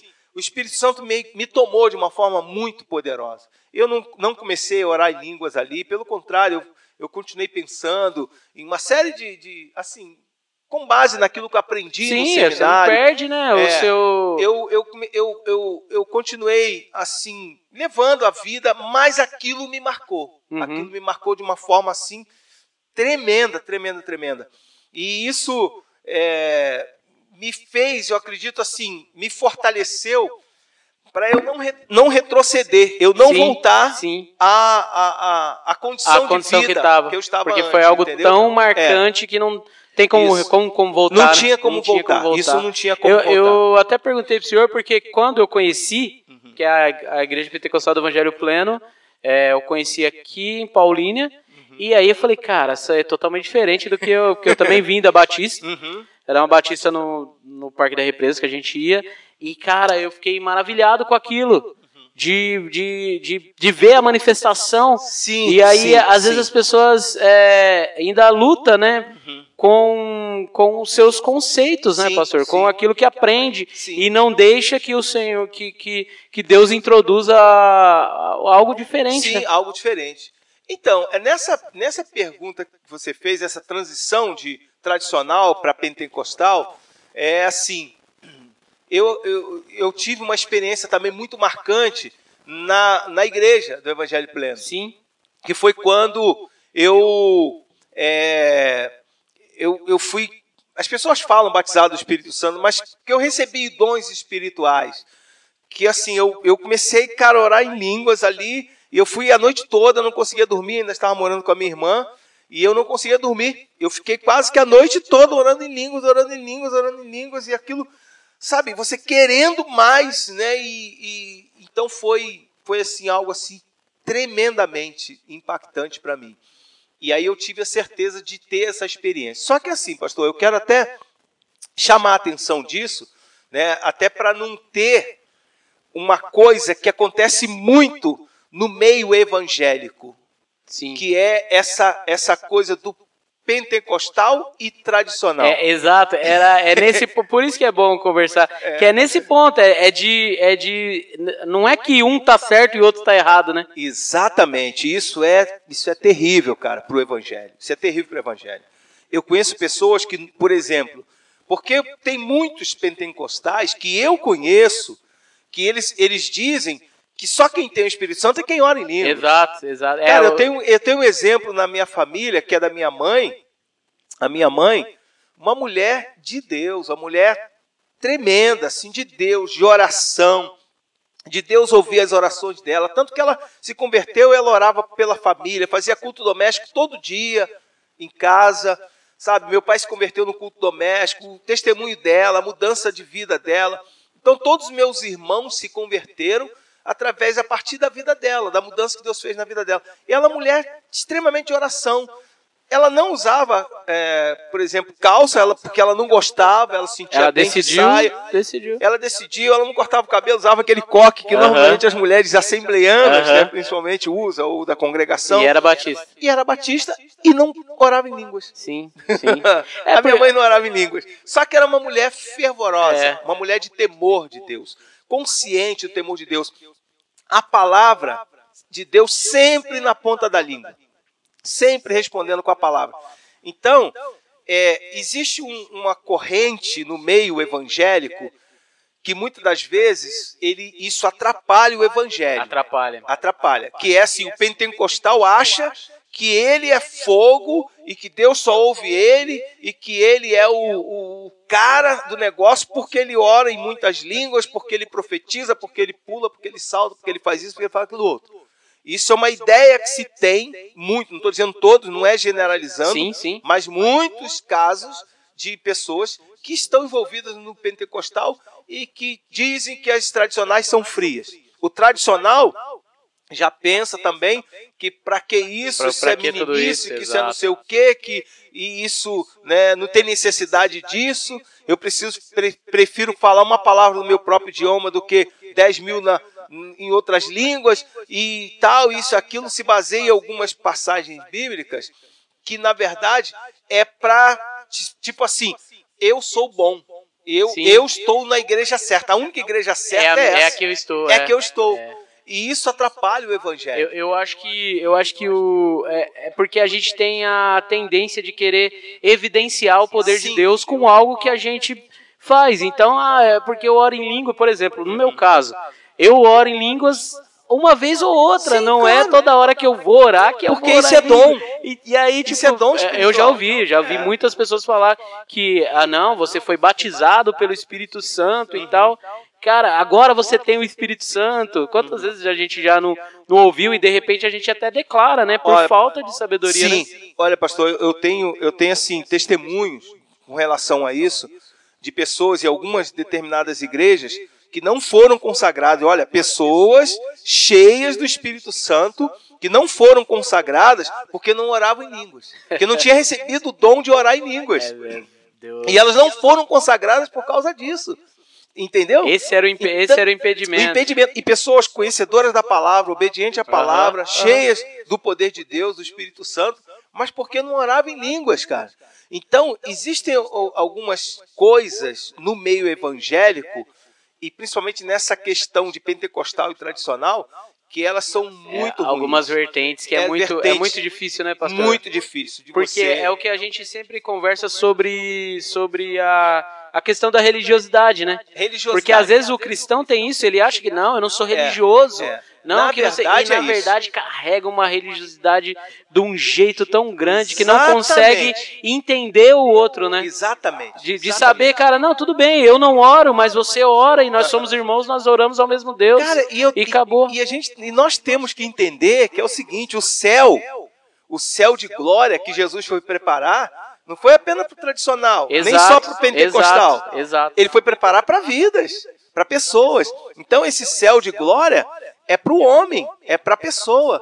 Então, nós temos assim visto e, e tem acontecido, tem acontecido situações, e principalmente né, é, é, nessa questão de, de denominação, que, pô, cara, sinceramente, ela acaba atrapalhando muito o evangelho, impedindo muitas, muitas, muitas coisas. Sim. Isso acaba gerando falta de unidade, né? Acaba Separação, impedindo o avanço do evangelho. O avanço do né? O evangelho, avanço do o avanço do evangelho. Porque tem pessoa que já fala logo. Ah, não, pô, eu vou, eu vou, ah, não vou lá nessa reunião, nesse culto, nessa igreja, porque lá os caras ficam orando em línguas, Exato. eu não entendo nada, e não sei o que, uma bagunça, eu não sei o que, já fala assim. né? Ou o contrário, ah, vou lá porque o cara não dá nenhum amém, irmão, não dá nenhum glória É. a Deus, ou não dá nenhum pulinho aqui, não pode bater palma, não pode ser o quê. Cara, como é que. Cara, isso é terrível, É. velho. Terrível. Então, são, são, são questões, como você falou, vertentes que, que são, é, são problemas. São, acaba trazendo é, dificuldades no Evangelho. Um peso, né? Um peso no Evangelho. E aí torna-se muito pior, e aí, aí é grave, quando a pessoa taxa e de alguma forma julga que dessa igreja ou através dessa igreja você não vai para o céu. É que, que taxa o céu, É, né? Como é, se que taxa não, o céu. Só vai pro céu assim, assim, Isso, assim. Exato. isso. E aí você tem essa, essas questões. Porque se você é, o- você crê nas evidências do Espírito Santo, no poder de Deus, não quer dizer que eu, eu sou pentecostal por causa disso. Por isso que eu até escrevi algo há um tempo atrás dizendo assim, ó, que nem o pentecostal, nem o tradicional é alguma coisa. Não. Quem é Cristo Jesus? Quem é Cristo Jesus, Cristo exatamente. Jesus. A- Pentecostal ou tradicional, de Ah. alguma maneira você tem que crer em Cristo Jesus. É Cristo Jesus que A evidência é Cristo. Jesus. é né? Cristo Jesus. É. É, Cristo Jesus. Ah, Pra gente, pra gente chegar até o momento em que o, o, o que é o pastor hoje, que é marido da Sara, tem dois filhos Sim, e sim. tal, mora em Paulínia. É, o, você é um co, um, vamos assim, é, é, formou, junto com a pastora Salvadora e o pastor Jadilson, Sim. a Igreja Pentecostal do Evangelho Pleno, Sim, que tem a sim. sua vida marcada em Cosmópolis, parte dela em Paulínia também. Sim. É, é, como que como que foi isso?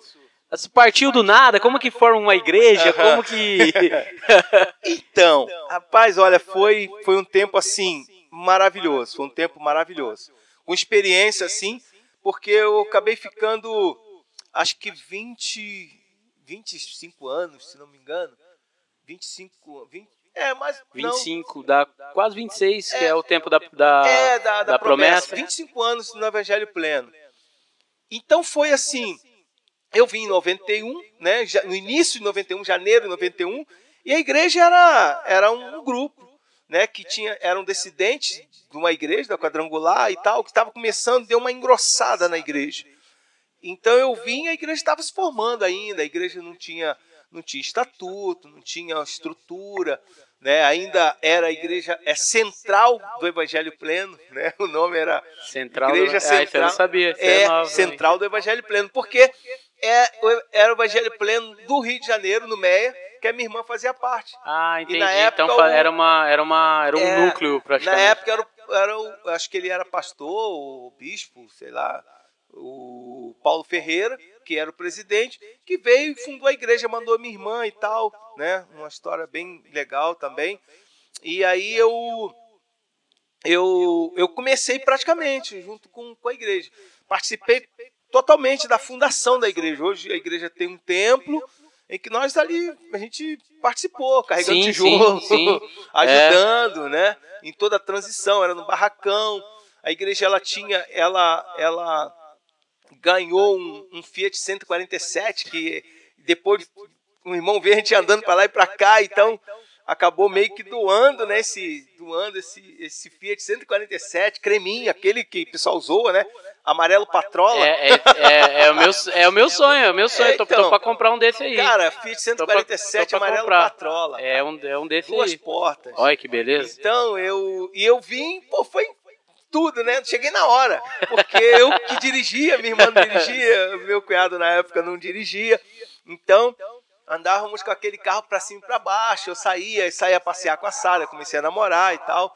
E era da igreja. Depois vendeu. Aí vendeu o, o Fiat 147 para dar entrada no terreno, né? Sim. Aí se comprou um terreno, que hoje é a igreja, mas eu comecei ali, junto com eles ali, era num, num barracão onde, onde, era, onde eu me casei com a Sara, tinha uma, uma, uma danceteria do lado, colado, parede e meia, então era disputado. Ali em Cosmópolis. Em Cosmópolis. O som da danceteria com o som da, da, Da igreja. igreja. Às vezes as pessoas vinham para frente da igreja, porque o som da igreja, louvor abençoado, tinha um grupo jovem É, muito grande. sempre é, eu, eu- ah, o Evangelho Pleno sempre foi marcante, né? Tanto inovou muito, né, pastor? Tanto lá em Cosmópolis quanto aqui também acerca de louvor, dança. Foi a primeira igreja a ter, ter danças, né? Foi a primeira igreja, por exemplo, nós aqui em Paulínia, foi a primeira igreja a colocar um jogo de luz, cara. Eu lembro que, cara, como foi difícil depois daquilo a gente explicar pros irmãos que aquilo era uma reunião, era, era de Deus, a gente não tava ali, porque Não, pô, você complicado. tá tocando música eletrônica e jogo de luz e tal, e, e a, a Pleno sempre teve isso, Sempre né? teve. É, então, é, eu, tanto que a gente carrega muito hoje, né, das coisas que, Sim, que eu sim. aprendi lá, que são bênçãos, que é boa, mas sofremos no início, na época, eles chamavam da- das Plenicat, que era- porque foi a primeira igreja que montou um grupo de dança com as meninas. Caraca, E as igrejas, as igrejas falavam as Plenicat, vai naquela igreja, o pessoal fica dançando. Tem dançarinas lá e tal. Passou um tempinho depois, Tava todo mundo, tava todo com- mundo tava todo também. E, e, e sofreu muito preconceito por ser carioca, que eram os Muito, três, muito, né? muito. O, o senhor, a pastora Salvador e o pastor Cara, Jadilson. ah, olha, muito, sofremos muito preconceito. Eu, pelo menos, eu, eu via isso, né? Bastante assim. É, que a gente não trabalhava, que a gente veio fugido do, Do Comando Rio. Vermelho. É, que na verdade. Não, inventaram isso, que a gente veio fugir do Comando Vermelho. Que ixi, tinha uns negócios. Falavam que a minha, minha irmã, a pastora Salvadora, era uma mãe de santo, que ela fazia, acendia vela nos fundos da igreja, fazia trabalho lá. Jesus. Cara, coisas terríveis, terríveis, terríveis. Por quê? Porque a igreja começou a crescer muito. A igreja cresceu muito, cresceu, deu um boom na igreja. A igreja cresceu muito. E nós começamos, assim, começamos a fazer um trabalho que era, que era um trabalho chamado, através do projeto Resgate Vida, que era um trabalho de evangelização, né, que fazia um trabalho social, fundamos uma casa-abrigo para menores, vítimas de, de, de infração e coisas assim, de violência. E aí nós montamos uma estrutura de evangelização, né? Missões, sim, sim. que era um grupo de dança. Então a gente ia para as praças e as pessoas ficavam meio assim, entendeu? A gente ia para as praças, as pessoas ficavam meio que, é, é, tipo assim, admiradas, né? A gente participava de evangelização e fazia teatros nas praças, a gente fazia teatro em período de carnaval, a gente saía para evangelizar, né? No carnaval quando algumas igrejas iam para retiro espiritual. E a gente não, tinha para evangelizar. Então o Resgate Vida foi, foi assim um marco muito grande na igreja, na minha vida. Através disso, Deus me levou a muitos países, nós participamos de várias convenções participamos de vários congressos né, internacionais, através de missões e trabalhei com missões. Aí uma outra, né, para é, outro, dia, outro é, dia. É, das experiências que eu tive, né, com relação a isso. Mas isso foi muito marcante. Então, a Igreja do Evangelho Pleno, eu, é, meu ministério, a formação ministerial, foi, foi mesmo ali. com teologia a minha formação ministerial foi na Igreja Pentecostal do Evangelho Pleno. Foi aonde eu, eu, eu, eu assim, não apenas eu desenvolvi algo espiritual juntamente com a pastora Salvador e o pastor Jadilson, tanto que nós três éramos assim vistos na cidade, éramos éramos foram, foram marcantes na cidade de uma forma geral, onde Deus ele ele nos usou de forma assim extraordinária, milagres, coisas assim. Você tem uma ideia? Tinha culto é, de quinta-feira à tarde com 140 pessoas. Tarde da vitória, cara. Pessoas sendo curadas, mulher dando testemunho que ela foi curada de leucemia. A minha irmã orou por uma mulher que estava é, morta, a, a, a irmã é, Lázara, lá de, de, de, Americana. Sabe, um outro que foi um rapaz que estava com o vírus do HIV. Em uma semana ele engordou 7 quilos, foi curado do vírus do HIV. Então houve muitos milagres. Assim, um outro que a perna cresceu mais de 3 centímetros. O Senhor recuperou a voz dele. Milagre. Ele ficou 23 dias em coma porque a carreta em Arthur Nogueira passou por cima do carro dele. Ele entrou na pista junto com o companheiro, os, dois, os dois morreram e ele ficou 23 dias internado no, no, no hospital da Unicamp. E um dia apareceu lá de muleta, não saía voz, a perna mais curta que a outra. Nós começamos a orar, nós oramos por ele, juntamos, oramos por ele. A perna dele cresceu 3 centímetros. Sabe o que aconteceu, pastor? A platina da perna dele sumiu. Ele tinha uma placa enorme de platina na perna, desapareceu a platina, ele foi voltou na Unicamp para fazer uma revisão. Cara, o médico falou assim, quando tirou o raio-x da perna dele, falou: o que aconteceu? Você vendeu? Você vendeu a platina que estava aqui. Orou, Deus curou. Aí mediu a perna dele, a perna do cara cresceu. Hoje cara. ele anda lá, cara, na, na rua, normalmente. Sim, sim. E o médico não deu esperança para ele de voltar a andar, nem de voltar a falar. Nada. E ele todo dia. Eu lembro que ele não conseguia falar, eu às vezes pregava no culto de, de sexta-feira, culto de libertação, e ele, ele ia lá e morava do lado da igreja. Ele ia na igreja, ele escrevia um bilhetinho, ora pela minha saúde, pedido dele, lá na igreja. Aí eu pegava, orava por ele, porque não saía a voz dele. Cara, a voz dele recuperou a voz dele, tranquilo.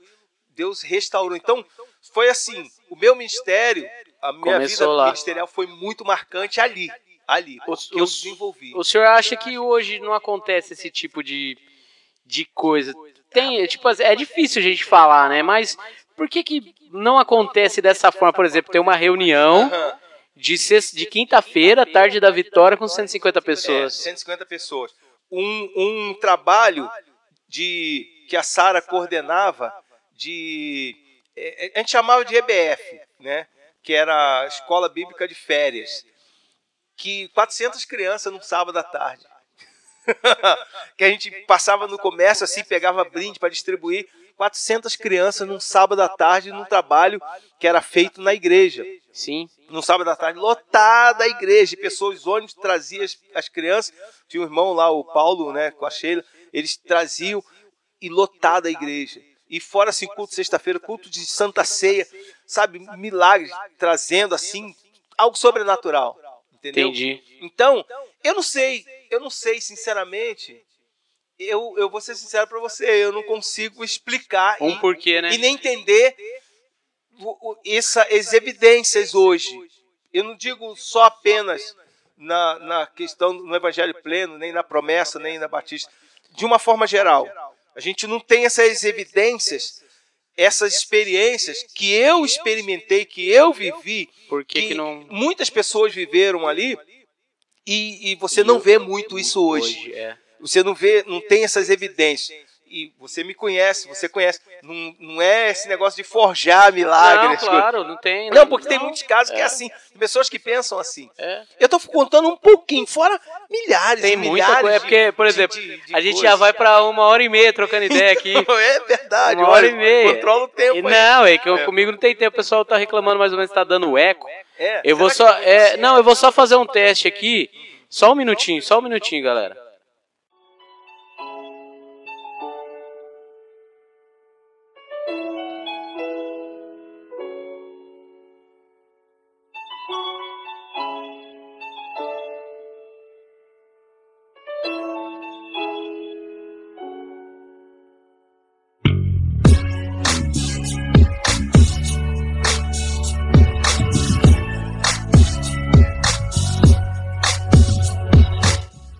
Voltamos aí, espero que esteja melhorando. É, e vamos ver se, se para esse eco aí. Mas aí o pastor estava falando sobre, sobre os milagres, né? É, E então. da gente não conseguir entender, né? O, o, o que tem o que tem acontecido, né? Pra não ter isso, né? Então, é assim, nós não temos muitas evidências hoje, né, disso. Não temos muita evidência hoje das coisas que, por exemplo, nós vivemos lá. Eu vivi, nós Sim, vivemos sim. isso. Eu contei um pouquinho do- de- dos tantos de milagres que aconteceram, coisas assim extraordinárias que aconteceram, né? Então, essa a, a minha a minha vida ministerial ela foi formada em cima disso. Eu, eu, eu tive uma, uma, uma formação na prática, cara. Indo, orando por pessoas endemoniadas. Culto de libertação, sexta-feira, muitas pessoas endemoniadas que eram libertas. E coisas assim. Pessoas se convertendo, traficantes se convertendo, pessoas vindo. Então foi assim um- um- um- uma, uma formação ministerial com base nisso. De milagre mesmo. E é a forma que o senhor trabalha até hoje, né? É a forma É que nós que, trabalhamos tipo, até hoje. cara, é- é, você não precisa de curso. Cara, eu Não, lembro. claro E não. muitas pessoas julgam ainda hoje, né, o, o ministério de uma forma geral, porque a galera não entende.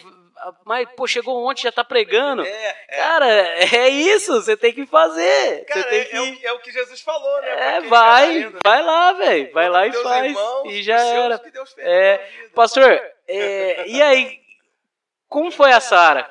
Conhecer Então, a Sara, porque, cara, eu fico imaginando, carioca. Olha, foi, foi. É assim, eu tive assim, um dos grandes cuidados que eu tive depois que eu, né, que eu coloquei o pé naquela, né, marco na minha vida, que eu voltei de quatro dias de carnaval e aí eu, é, a partir dali eu comecei a, a me voltar para Deus, né? Como diz lá em Joel 2, né?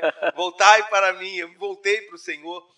Eu, eu comecei a ter muito cuidado com relação a isso.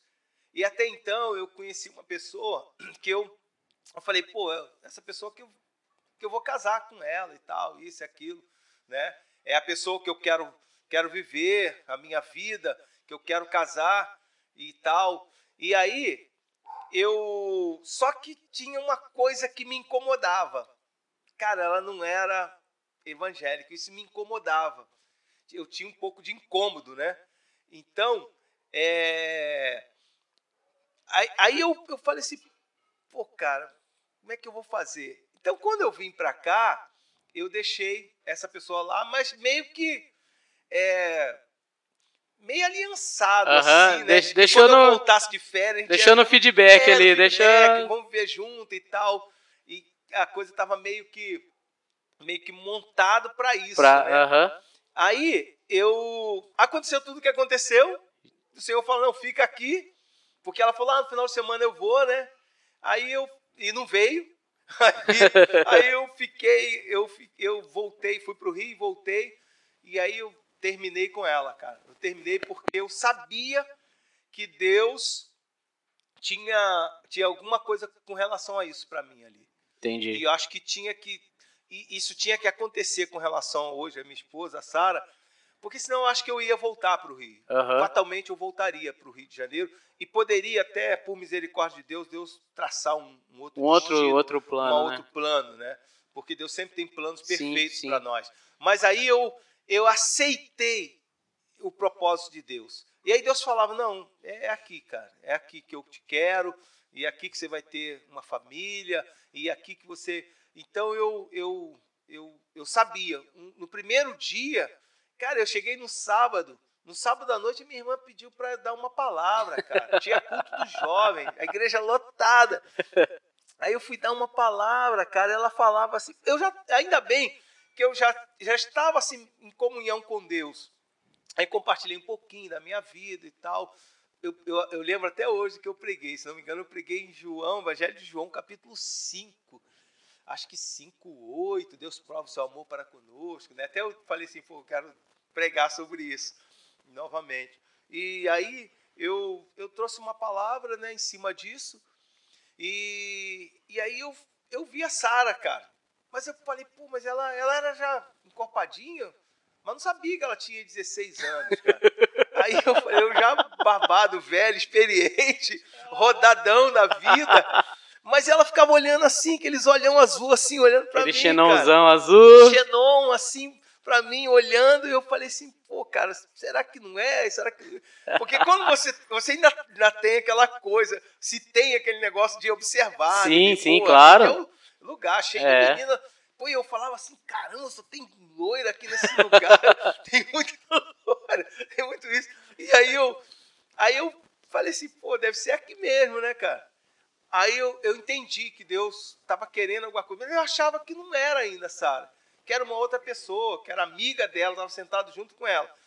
Mas ela prestava muita atenção, e ela falou mesmo, ela falou, não, estava prestando atenção, né? nada disso, estava olhando pra Até você. parece. Estava prestando Até atenção. parece, já. E eu com aquele sotaque de carioca, arrastado Sim. de uma forma assim terrível. Chiando, chiando, chiando. tudo, os caras rindo depois. e aí eu vi assim as menininhas cochichando, Claro. as mais velhinhas também, aquela coisa, carioca, irmão da pastora. Ah, a minha irmã já foi falando, ah, meu irmão solteiro, tá vendo aí? Pronto, já, já colocou no- na pista. Ele tá divorciado, não sei o quê. Vocês vão ver, o negão tá vindo. Aí, cara, cidade pequena, né? Sim, sim. Pô, as, mais bem preparadas, falaram que era uma, que era outra. E foi uma história assim bem legal que a gente precisa contar isso no encontro de casais. No né? encontro de casais, com certeza. Então, aí assim, com a Sara foi assim, cara. E Deus mostrou que era ela, né? Eu senti que era. Muita gente contra. Pessoas. Minha mãe achava que por causa da idade, minha que não mãe ia dar certo. passou um período aqui com a gente em Cosmópolis, né, na época, e aí ela, ela falou: ai meu filho, pensa bem, você já sofreu tanto e tal, já vem de experiência, essa menina, moça tem 16 anos e tal, só isso. E só, quer dizer, para encurtar, né? E a Sara hoje, ela estava lembrando que ela, ela cortando melancia, e minha mãe já meio com esclerose, né? Arteriosclerose, e ela cuidou da minha mãe. A Sara cuidou da minha mãe, higienizando e picava melancia para dar para minha mãe. E acabou cuidando também junto, né, com a Salvadora. E O, o senhor casou, a Sara tinha 16 anos. Quando eu casei, a Sara ia fazer 17. 17 Ela- anos. É, que eu conheci ela tinha 16, aí depois ela fez no dia. É, é, fez 17 anos. Hoje, hoje já tá no Foi Um jornal. ano, um ano e dois. Hoje na internet já tá lá, pastor pedófilo, naquelas É. coisas sensacionalistas, né? Não, e, foi, e foi assim um negócio assim, porque mesmo na época precisava da autorização dos Sim, pais. sim, né? sim. A minha sogra autorizou, na época ela era menor de idade. O, o pai dela não sabia onde ela est- estava, ninguém sabia onde ele estava, né? Ele meio que abandonou na época, sumiu e tal. E depois nós achamos, eu achei é, ele, né? Aí teve um reencontro bem legal, reconciliaram. Mas é, foi assim, um, meio que deu um trabalhinho. Porque na época era mais complicado É, a questão de cartório. É, é. Aí eu tive que pedir a, a verbação da minha, do meu divórcio lá no Rio. Deu né? trabalho demais pra casar. Aí fui pro Rio, cara, tive que fazer, trazer o papel, aí vim, trouxe o, o certificado de divórcio com a verbação do juiz. E, e aí dei entrada, esperou correr o papel, porque não tinha nada contra. hoje é tranquilo, tão prático, né, Hoje, cara? hoje é casa hoje, Cara, já marca vão daqui mais. 30 dias, acabou. É, a gente viu o último casamento aí do, do nossos amigos, do Matheus, Então, né? Da- é. Tão prático, Tão aquela prática, coisa. exato. E aí, e aí nós casamos no dia 9 de maio de 92. E lá se É, vai lá se vai 20, 29 anos. 29 anos. 29 anos. 29 Um ano e- pouco depois eu me casei com a Sara. Que... E a Sara foi assim, foi algo assim extraordinário na minha vida, porque ela assim, eu acho que assim uma das coisas que eu mais assim me me cativou foi ela dela estar comigo nesse negócio, né? É, é sempre, nessa sempre, obra te, sempre te ajuda, né, pastor? Sempre, tá junto, sempre, né? Ajuda. E na, e na época, poxa, ela era novinha. Aí eu ia para lá e para cá, cara, ia para a igreja, porque o Evangelho Pleno abriu muitas igrejas, em Poço de Calda, Praia Grande, Guarulhos, Americana tinha, né? Americana. Americana nós moramos praticamente um ano em Americana. E ela novinha, com o ato bebezinho, cara, recém-nascido. Um ano, não tinha um ano direito, que o ato nasceu em 94. É, é, não tinha um ano. Aí nós fomos morar em Americana, nós dois, experiência, ganhando pouquinho, aquela coisa assim, sem nada, sem carro. E, e ela muito novinha, mas foi assim um tempo bem assim de, de, de convivência. Então a Sara, assim, ela é. Cara, eu sou suspeito para falar, mas ela é companheirona, né? Sim, Tem é, as suas é, é o melhor, né? É o tem melhor. as suas é, condições que toda esposa Claro. tem, toda mulher tem, né? Ciúme, ciumento. Tá vendo aí, né? da Tá vendo Ela aí, né? Tá vendo aí, é. A Rose já olhou dali, Mas já. Mas ela não demonstra muito. É, Mas ela fica e tal. A gente. Mas graças a Deus nós nunca brigamos assim de discutir. Foi assim, é uma coisa que é bem marcante. Mas que eu, tudo que eu coloquei, que foi colocado, que a mãe dela falou e que o irmão, na época na posição de pai, é que é, você está disposto a me acompanhar, porque eu sei que Deus tem um chamado para mim. exato, Então ela falou não, eu estou disposta. exato. Então, sabe, ela meio que disse que é atordoada, sem saber direito o que estava fazendo, mas casou. E já estamos aqui, já 29 anos de casado. Então a Sara foi assim, ela foi algo assim tremendo que aconteceu na minha vida e no meu ministério por vários fatores. Pelo ministério, por causa da igreja e também por causa da minha vida, de uma forma Sim, geral. sim, porque não é fácil Porque também, eu, né? Eu, eu entendi que tudo que deu errado no primeiro casamento não podia dar nesse. Entendeu? Então, todas as coisas que, que contribuíram para não dar certo não, ti, não podia acontecer nesse casamento. Sim, E eu, e eu comecei a entender algo que Deus ministrou na minha vida, de que casamento ele é comprometimento, ele é um compromisso que se tem. Haja o que houver, doa o que tiver que doer. Casamento é um compromisso. você tem que fazer dar certo, né? Mas tem que fazer dar certo. tem que fazer a sua Você parte se dar certo. vira, mas tem que fazer dar É. certo. A coisa tem que funcionar. Eu, eu vejo Ele é dessa baseado forma também. muito nisso, pastor, em renúncia, em perdão, em, sabe, submissão. Senão não funciona. Se o cara achar que ele, que ele, é, o, ele é o dono da razão, que ele é o senhor da coisa, que é a mulher que é que isso, cara, não, Não funciona. vai, não Nós vai. temos que compartilhar de uma Exato. vida, entendeu? Então, o casamento é isso. E a Sara, ela é muito disso, né? Às vezes, e ela, e ela é muito assim de sentir e às vezes ela, ela até chora.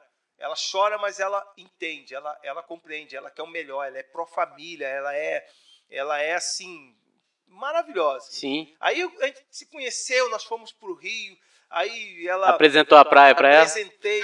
a pra- ela já tinha ido. Ah, então menos porque mal. antes da gente casar, nós fomos com uma excursão. Ah, Nessa entendi. igreja lá no Meia. Foi com uma- um ônibus lotado, cara, uma festa, um negócio. Soltou aqueles cosmopolenses É na, porque na Barra da Tijuca, velho do céu. A, a Rose, eu apresentei a praia pra ela também. É mesmo? E a gente chegou na praia, eu falei pra ela assim, falei, cara, você tem que tomar água aí. Porque senão depois você passa mal. Ela fez com a mãozinha assim ah, e tomou um gole de água. ver se é salgada mesmo. Cara, pra ver se é salgada mesmo. Eu apresentei a praia pra ela, então ah, eu... Não, então a Sara já tinha ido. Aí nós tínhamos ido, ela tinha ido uma vez, quando era ainda criança, em Santos. Mas ela, assim, diferente, né? Aí conheci os familiares, apresentei para a família e tal. Logo depois nós casamos com um ano e pouco, desempregado, faltando uma semana para o meu pro, casamento. Pro casamento. Ah, saiu o emprego.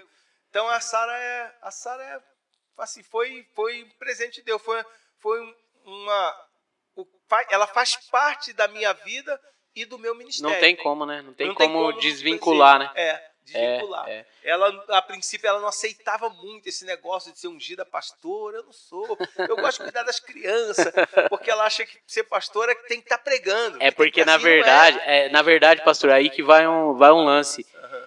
O, quem convive com o senhor, eu vou, vou rasgar o, o claro, coisa agora.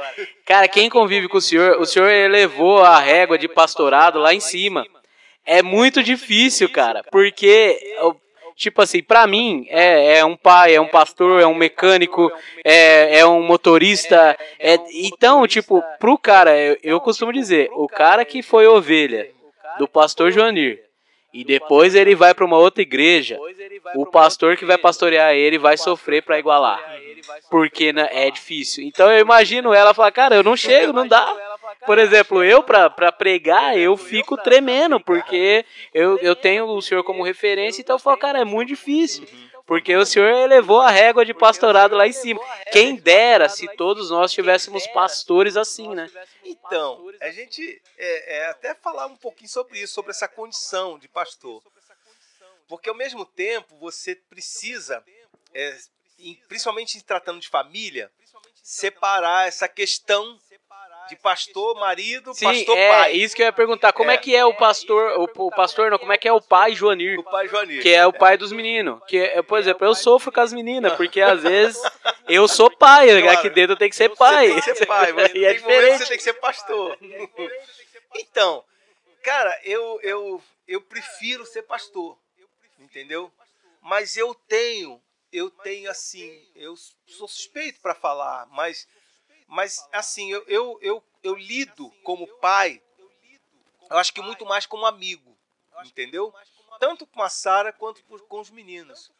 Eu, eu, eu, eu tenho, assim, eu tenho verdadeiro orgulho deles, né? Sim. Né? em se tratando do, do, dos meus filhos, né? Eu tenho um orgulho deles, eu, eu sei do que eles são, eles têm também de mim, eu sei disso, né? Eles têm orgulho do pai que tem eu tenho orgulho dos filhos que eu tenho, com todos os defeitos que nós temos, defeitos que eu tenho, que eles têm. Então é assim, eu procuro, eu procuro me apresentar a eles como amigo. Eu tento, eu quero, eu me apresento como amigo. Tem mais um relacionamento é, de amizade um relacionamento de amizade, de mostrar para eles tal e assim, assim, assim, de aconselhar dessa dessa forma, de brincar. Então eu eu eu tive um privilégio de ter tempo de jogar bola com meus filhos, de brincar, de sair comigo, de estar envolvido comigo, de estar envolvido nas coisas de Deus, de estar envolvido na minha toda uma estrutura, né? É, minha ministerial, a minha a minha esposa também, né? Então eu eu eu lido com eles e com eles assim procuro lidar como amigo. Então tem aconselhamentos que às vezes eu esqueço e aconselho como, como pastor. Esse tempo atrás mesmo ela estava passando mal e tal. E a gente teve que sentar. Eu falei, senta aqui e tal. E orei por ela. E, e aconselhei: você tem que fazer isso. Você sabe que você tem que fazer exercício. Você sabe que você tem que caminhar. Você sabe que você tem que fazer isso e tal. Você tem que. Sabe, porque existem algumas situações e alguns momentos que você tem que. que é, sabe, você tem que trabalhar é, muito mais do, do que como pastor, mas como amigo. É, é, aquela. Quem conhece mais pessoalmente, assim, sabe que isso é uma verdade. Claro, Mas claro. assim, é tipo, porque tem uns. Tem, tem pessoas que elas são de um pastor de um jeito, que ela ama os, as ovelhas, mas os filhos, cara, ela arrebenta, ela maltrata. E tipo, é uma coisa e, e não, é o, não é o seu caso, né? Você é o mesmo Joanir que tá ali pastoreando. Eu, eu graças a Deus, eu tenho, eu tenho, eu tenho, eu, eu gosto e eu tenho essa, essa facilidade, essa liberdade de, de que meus filhos têm de falar da minha vida, como eu sou em casa, como eu sou fora, porque tem muito disso. A gente sabe que tem muito disso, sabe? E até aquela historinha do, do menino, né? Não sei se eu já contei que o menino chegou pro pai, que era pastor, e falou: Pai, vamos pegar nossa cama, vamos morar na igreja. E o pai, mas por que, meu filho? Morar na igreja por quê? Não, pai, porque na igreja você é tão bonzinho. E aqui em casa você briga com a minha mãe, você bate na gente, você não sei o que e tal. Cara, cara, eu, escutei isso aí, eu falei, meu Deus, como que tem? Isso, isso é baseado Sim, em é- fato. Não, mas é né? uma. É, pode ser uma alegoria, mas é baseado, Não, baseado numa- em fato real. É, sim, sim. Então, é, assim, eu acredito assim, quando eu, eu, eu me envolvi com o ministério e ministério pastoral, e você citou essa questão da régua, eu entendi que pastor, cara, ele não pode ser aquele cara que sobe no púlpito, prega, entra no carro e vai embora para casa. O pastor ele tem que ter essa essa participação na vida da ovelha. E, e, e eu preciso enxergar também a minha família como ovelhas. Entendeu? Eu preciso enxergar como ovelhas, que precisa de tratamento, precisa de ajuda, que precisa de aconselhamento, que precisa de participação. Eu preciso também fazer com que eles vejam o pai, enxergam como pai, Não apenas o não pastor. apenas o pastor. Exato. Então, é, é, é, um, é assim, é um, um- uma, uma forma de vida que você precisa andar muito no, no, no equilíbrio da palavra de Deus, na razão, que tem coisas que você precisa que você precisa tratar como homem, Sim. sabe, em razão. É, é aquilo saber que, por exemplo, o, o pastor, o pastor também chora. O pastor também, Também chora. sofre. Claro, tem que chorar É, junto. tem- Cara, eu nunca me esqueço, né? Dando testemunho do Atos, né? sofre. No dia que ele. Pô, no dia que o cara ganhou o festival. Foi. Ele ganhou o festival Foi. todo feliz e tal. Cara, ele recebe a notícia que queria ser pai. Pô, velho. Então, aí ele chegou em casa, deitou na cama, chorando. A gente, eu e a Sara, a gente Não abraçou. estava preparado É, pra isso, né? Nós Não era. abraçamos ele e tal. A gente riu, né? né? Assim, mas falou, poxa. Cara, você agora você tem que assumir a responsabilidade, você tem que ser pai, você tem que. Você é pai. Graças a Deus que você não é estéreo, você é, é- é saudável, mas ao mesmo tempo você tem que chegar e. Então é aquilo que eu te falei. Eu, eu, eu, eu prefiro colocar nesse essa a balança, né, o fiel da balança em cima da amizade. Entendi. Porque o amigo, ele pode ser um pai que é amigo e um pastor amigo. É, eu, eu- eu falo porque, por exemplo, é, tem algumas situações em que, cara, é, o, o senhor age da mesma forma com as ovelhas. Claro, claro, claro, claro. Eu enxergo assim, eu vejo dessa forma. Eu vejo dessa forma. Eu não consigo saber que você tá apurado, que você tá numa luta, que você tá coisa assim, e não tentar ajudar, e não fazer alguma coisa. Sabe? Seja que hora for, de madrugada. Exato, exato. tiver. E a não ser que não possa mesmo, mas eu- você tem que fazer. É aquela amizade, Eu- né? Isso, amizade. Eu entendo um pastorado dessa forma. Porque também eu vivi isso no Evangelho Pleno. Eu vi isso por parte da minha irmã. Que ela deixava tudo e lá. Minha irmã ficava no hospital com as pessoas. Até hoje ela fica. E pessoas que não eram nem membros da igreja. Então eu cresci, eu cresci ministerialmente aprendendo isso. Com esse, sabe, dessa maneira. Então eu tive, eu tive uma escola assim. E eu entendi que, que essa é uma escola boa. E, e assim, cara, é um negócio tão incrível que às vezes aquela que você mais dá é que mais vira as costas. né? Exa é, é um ponto que é, que é difícil a gente falar, que é, É, a parte da, é. da ingratidão, né, cara? É. Ah, eu quero ver que, que, que a ovelha tá junto, tá dentro da ovelha. Por isso que eu sempre disse isso há muitos anos que eu cito isso e, e eu falo isso e é uma verdade. Eu prefiro ter uma ovelha rebelde dentro da igreja do que só as boazinhas e os rebeldes É. fora. Eu, eu, eu, eu cresci ministerialmente ouvindo o senhor falar isso. É. Eu, eu trago isso pra mim e, eu, e, e como a gente sofre com, com esse pensamento, né, pastor? Verdade. verdade. Porque às vezes, a, às vezes, sabe o que acontece? A ovelha saudável que tá do lado, ela não entende. É, é. Cara, mas, pô, pastor tá tratando dessa ovelha, ele vai, ela vai chutar ele de É do novo. filho mais velho. É, exato, é a síndrome do filho mais velho. É, é isso mesmo. E- Infelizmente, mas é essa é a visão que a gente tem, né, É pastor? E hoje o senhor traz isso pra Promessa Church, né? É, é, tem que trazer, porque não tem como não, não envolver isso, porque isso, isso dá certo. Porque hoje, por exemplo, a gente- se a gente fosse Mas juntar é todos que passaram pela promessa, Cara, seria ter um muito. ginásio. É porque é isso, a galera acha que tá inserido no reino, já Sim, tá sim. valendo, né? Então, aí quando você faz uma. uma- se você começa a, re- é, a pensar nas pessoas Uhum. que passaram, que você batizou, que você evangelizou, que você pregou, que hoje estão em outro ministério, que hoje estão, não estão com você, você se regozija da mesma forma, que desenvolveram, que foram ungidas por você, que foram consagradas, e, poxa, mas não está na promessa.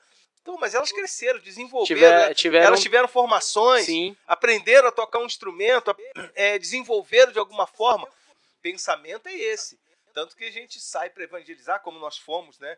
Em- em- em São Vicente, São a Vicente. última que a gente foi, né? é, É. a gente vai na, na, na praça, a gente vai no, no- no- na rodoviária, nas praças. Com certeza, não tem, não tem. é- essa é a visão, essa é a visão da Promessa A Church. né? visão da promessa é essa. A visão da promessa é essa. exatamente essa. Essa é uma ideia que nós temos, né? E principalmente agregar aqueles que estão machucados, aqueles que estão carentes, né? E, Os que precisam mesmo. e né? a gente acaba fazendo bem isso. né? É, cara, com certeza a gente faz bem, porque se ouve muito bem, né, pastor? Acaba, né, tendo- Que as pessoas têm, têm falado, falado bem. É, sem dúvida. É, pastor, nós vamos falar quase duas horas, cara. É, eu tô. E eu, eu queria, pra, pra terminar, assim, pra terminar, é, o senhor falasse um pouquinho, por exemplo, como que é, sei lá, a distração do Joanir, entendeu? O que que, que, que desliga o Joanir do... Tipo, eu vou falar, eu, eu gosto muito de jogar videogame, mas faz tempo que eu não jogo. Faz um tempinho já, então eu me divirto um Se pouco... quiser, a gente pede pra Rose deixar. É, ela, é difícil a Rose. Não, mas é que não tem mais só a Rose, né? Agora tem a Rebeca e a Rafa também, então aí fica mais difícil ainda. Vai ocupando. Então eu eu me divirto, por exemplo, tocando violão, é, escutando música, fazendo isso que eu tô fazendo agora, que eu tô apaixonado por, por esse lance da rádio, do podcast. Eu acho que Deus vai, vai nos abençoar é- é muito né? muito com isso. Então, tipo, pra, pra galera conhecer um pouquinho mais, é, o que que distrai, o que que desliga o Joanir, cara? Então, cara, eu, eu assim, eu, eu gosto muito de jogar futebol. né? Eu sou, eu sou um praticante de exercício físico. E eu acabei assim conhecendo um grupo bem legal, né, lá de Cosmópolis ou mesmo da- daqui também. E eu gosto porque assim eu, eu associo a, a uma educação física, a um, a um bem-estar físico. E aí esses dias até a Sara com uma matéria que ela falou assim, ela falou sobre um- uma palavra que ela falou que dá uma sensação de satisfação. É, não é en- Endorfina? é endorfina, mas ela usou uma outra palavra lá. Eu falei assim, pô, eu sinto isso quando eu tô jogando fut- futebol, que, que dá uma. Você tem uma sensação de satisfação assim, muito boa. Eu falei assim, eu meio que dou uma desligada mesmo. Sim, sabe? sim. Eu dou uma desligada com relação a isso. A- a quando- isso estando aqui. Uma coisa que eu gosto muito, e aí eu não, eu não posso fazer muito, que é ir pra praia. Eu sempre, eu sempre eu desligava muito quando eu é, saía, por exemplo, do serviço, 5 horas da tarde, solzão lá em cima, e eu pra, pra praia, já levava no carro, né, a sunga, o short, e já ia, trocava e já saía, ia direto pra Dava praia, aquele ficava até mergulho. umas 8 horas. Botava minha cadeirinha lá, pegava um jornal, né? Já era. Não tinha celular. Aí eu pegava um jornal, ficava lá o final de sol da tarde lá, e depois ia pra casa, tomava um banho e tal. Né? Quando isso nas férias, né? Quando estava estudando não dava. Mas eu fazia muito isso e eu meio que desligava. Eu gosto, eu gosto demais de encher uma um, um- um isopor, sabe, com água de coco, com um negócio, sentar na beira da praia e ficar ali. É uma coisa que eu gosto bastante. E a outra é futebol. Então eu estou encontrando uma, uma outra satisfação que eu, que é legal, que é andar de bike. É, eu, eu, vi, eu vi o senhor dando umas voltas ali é. na lagoa ali. É, então. Na, na corrida ali. No na... sábado eu fui para Cosmópolis, né? Há muito tempo que eu não ia. Né? Uhum. Deu uma reforma na bike, né? O pessoal do pedal urbano ali deu um. Que, ah, deu um talento, deu é, um talento. Deu um talento na bike. E aí eu falei, agora dá para ir para Cosmópolis, né? Aí eu fui para Cosmópolis, Sara foi de carro com uma amiga dela e eu fui de bike. Aí de volta, cara, eu contei dá 36 km. 36. E é 18 para lá, 18 para voltar. Aí eu falei para ela, eu, não, não vou empurrar na ladeira não. E eu vim sentado, pedalando na ladeira. É isso mesmo. Mas cheguei de boa em casa, no sol, é rapaz. Cheguei mesmo. acho que eram 6 horas, já tava declinando o sol. Mas, e assim, eu falei assim, ah, eu vou começar a fazer isso, principalmente agora que não tá tendo, né? Futebol. Porque é, é, bom, né? É, é, bom. Mas é bom e é. Eu falei assim, ah, eu gosto, é gostoso. Depois você é toma aquele né? pãozão Aí suado, né?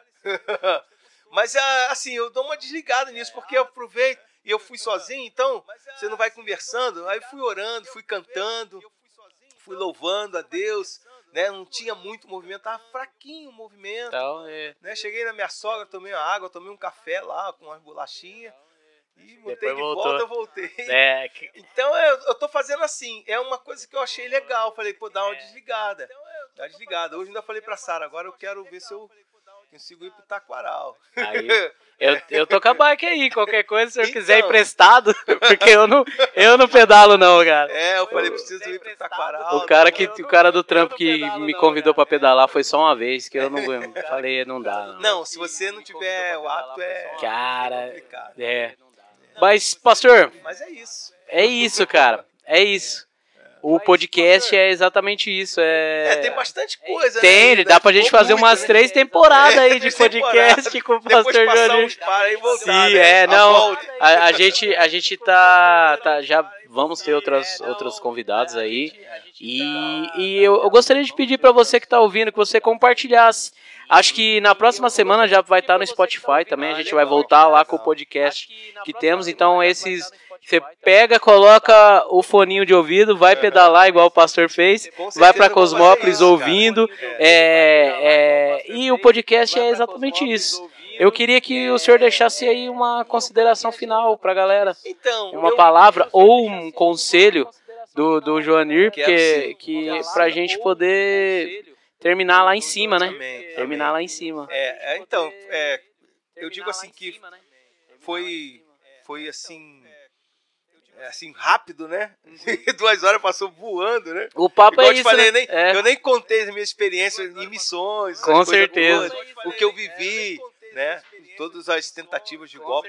Mas assim, eu quero deixar uma palavra, assim como cidadão, né? Joanis de Oliveira, do CPF e tal e tal. É, que é assim, eu acredito que Deus, é, pastor Raul, Deus ele tem um propósito com todos nós. Eu, eu penso nisso. Eu, eu acredito que Deus tem um grande propósito com todos, cada um de nós. Que quando viemos ao mundo, quando a gente vem, veio ao mundo, quando se vem ao mundo, se vem para algum propósito. E, e, eu falei muito isso com Deus. Senhor, o que, que o Senhor quer de mim? O que tu queres de mim? E tinha um hino, tem um hino que eu cantava muito, onde tu me mandares, eu irei, Senhor. Seja para levar a mensagem de amor, né? Em qualquer lugar que tu me mandares, eu irei. Então, eu eu eu eu quero deixar essa palavra assim, que talvez você não saiba direito qual é o propósito que Deus tem para você. Eu não estou dizendo apenas na questão de, de uma vida ministerial, não apenas nisso, mas como cidadão, um propósito como profissional, como um chefe de família, como uma mãe, né? como um, uma, uma, pessoa que venha é, formar uma família, formar um, um, um negócio ou ter um negócio. Busque um propósito de Deus. Eu tinha bastante planos. Eu tinha meus projetos eram comprar mais uns dois apartamentos, era era me formar em advocacia, me formar em administração, em economia. E Deus acabou mudando, porque eu comecei a falar, Senhor, eis-me aqui. Senhor, seja feita a tua vontade na minha vida. A partir daquele dia que eu ouvi essa mensagem no vídeo cassete, eu comecei a orar dessa forma. Seja feita a tua vontade na minha vida. Com isso, Deus me levou para lá, me levou, trouxe para cá, fez um reboliço na minha vida, mas me direcionou para algo extremamente importante. Alguns dias atrás, eu conversando em casa com os meus filhos e com a minha esposa, eu falei isso, que se eu não vivesse o que eu vivi na minha vida, né, hoje eu seria a pessoa mais frustrada desse mundo. Se, se eu não, não tivesse exercido esse ministério, pastoreando, pregando, evangelizando, eu acho que eu seria um cara extremamente frustrado. Ser um bom advogado, mais frustrado. Ser um bom administrador, mais frustrado sabe, fazer uma série de coisas, mas ter uma frustração. Então eu acredito assim que Deus tem para cada um de nós um grande propósito. O, tudo que eu preciso fazer, que eu tenho que fazer, é só falar, Senhor, seja feita a tua vontade na minha vida. para que ele apresente esse propósito para nós. Esse propósito. E ele, no meu caso, ele foi assim, meio que é, sabe quando o cara não não enxerga um, um cego, foi o guia. Ele põe a mão no seu ombro e você é o cego e ele vai te guiando, ele uh -huh. vai te direcionando. Entendi. Eu, o Senhor fez isso. Foi a melhor coisa. Foi a melhor coisa. A melhor As coisas coisa. foram acontecendo, foram surgindo. E até hoje Deus vai preparando coisas assim extraordinárias. Sabe? Coisas assim tremendas que Deus faz. Então, eu, eu penso assim, que a palavra que eu quero deixar é isso. É, mesmo que você saiba o que é, Senhor, que seja feita a tua vontade. Que a vontade de Deus seja feita na sua vida.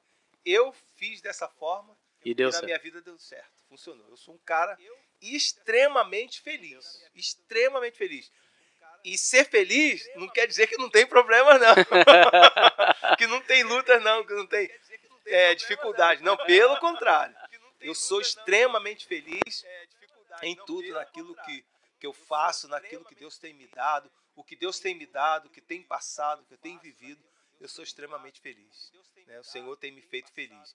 E eu continuo dizendo: seja feita a tua vontade, Senhor, na minha vida. Que benção. Pastor, muito obrigado. Muito obrigado por ter aceito. É, Para mim foi, foi uma satisfação, foi como, como conversar com, com o pai. Eu tenho essa relação com o senhor. O senhor sabe de, de de pai. É, porque o Senhor teve nos momentos mais felizes e os mais tristes, o Senhor estava lá comigo, você estava lá comigo. E eu tenho essa relação, eu agradeço a Deus pelo dia que o, que o Rogério me apresentou à igreja. E eu cheguei ali na frente com uma touca enorme, uma calça arrastando no chão. E eu cheguei e fiquei. Então, esse. Galera, pra não chorar aqui, esse foi o Promessa Podcast de hoje. E sexta-feira temos mais. E fica ligado aí, vamos ter pessoas iguais a gente contando histórias como nós. Então que você possa compartilhar com as pessoas que você ama também esse projeto. Logo, logo vai estar saindo aí no Spotify, no, no Deezer. Estou com um projeto aí com um propósito. Vamos ver se Deus permite de estar lançando um canal aí no YouTube com, esse, com trechos dessas histórias para estar tá, para tá motivando pessoas, para estar alegrando pessoas porque o papo é divertido, o papo é inspirador. E é isso aí, o Promessa Podcast volta sexta-feira. Fica com Deus, pastor, muito obrigado. E é isso aí, até a próxima. Valeu, galera.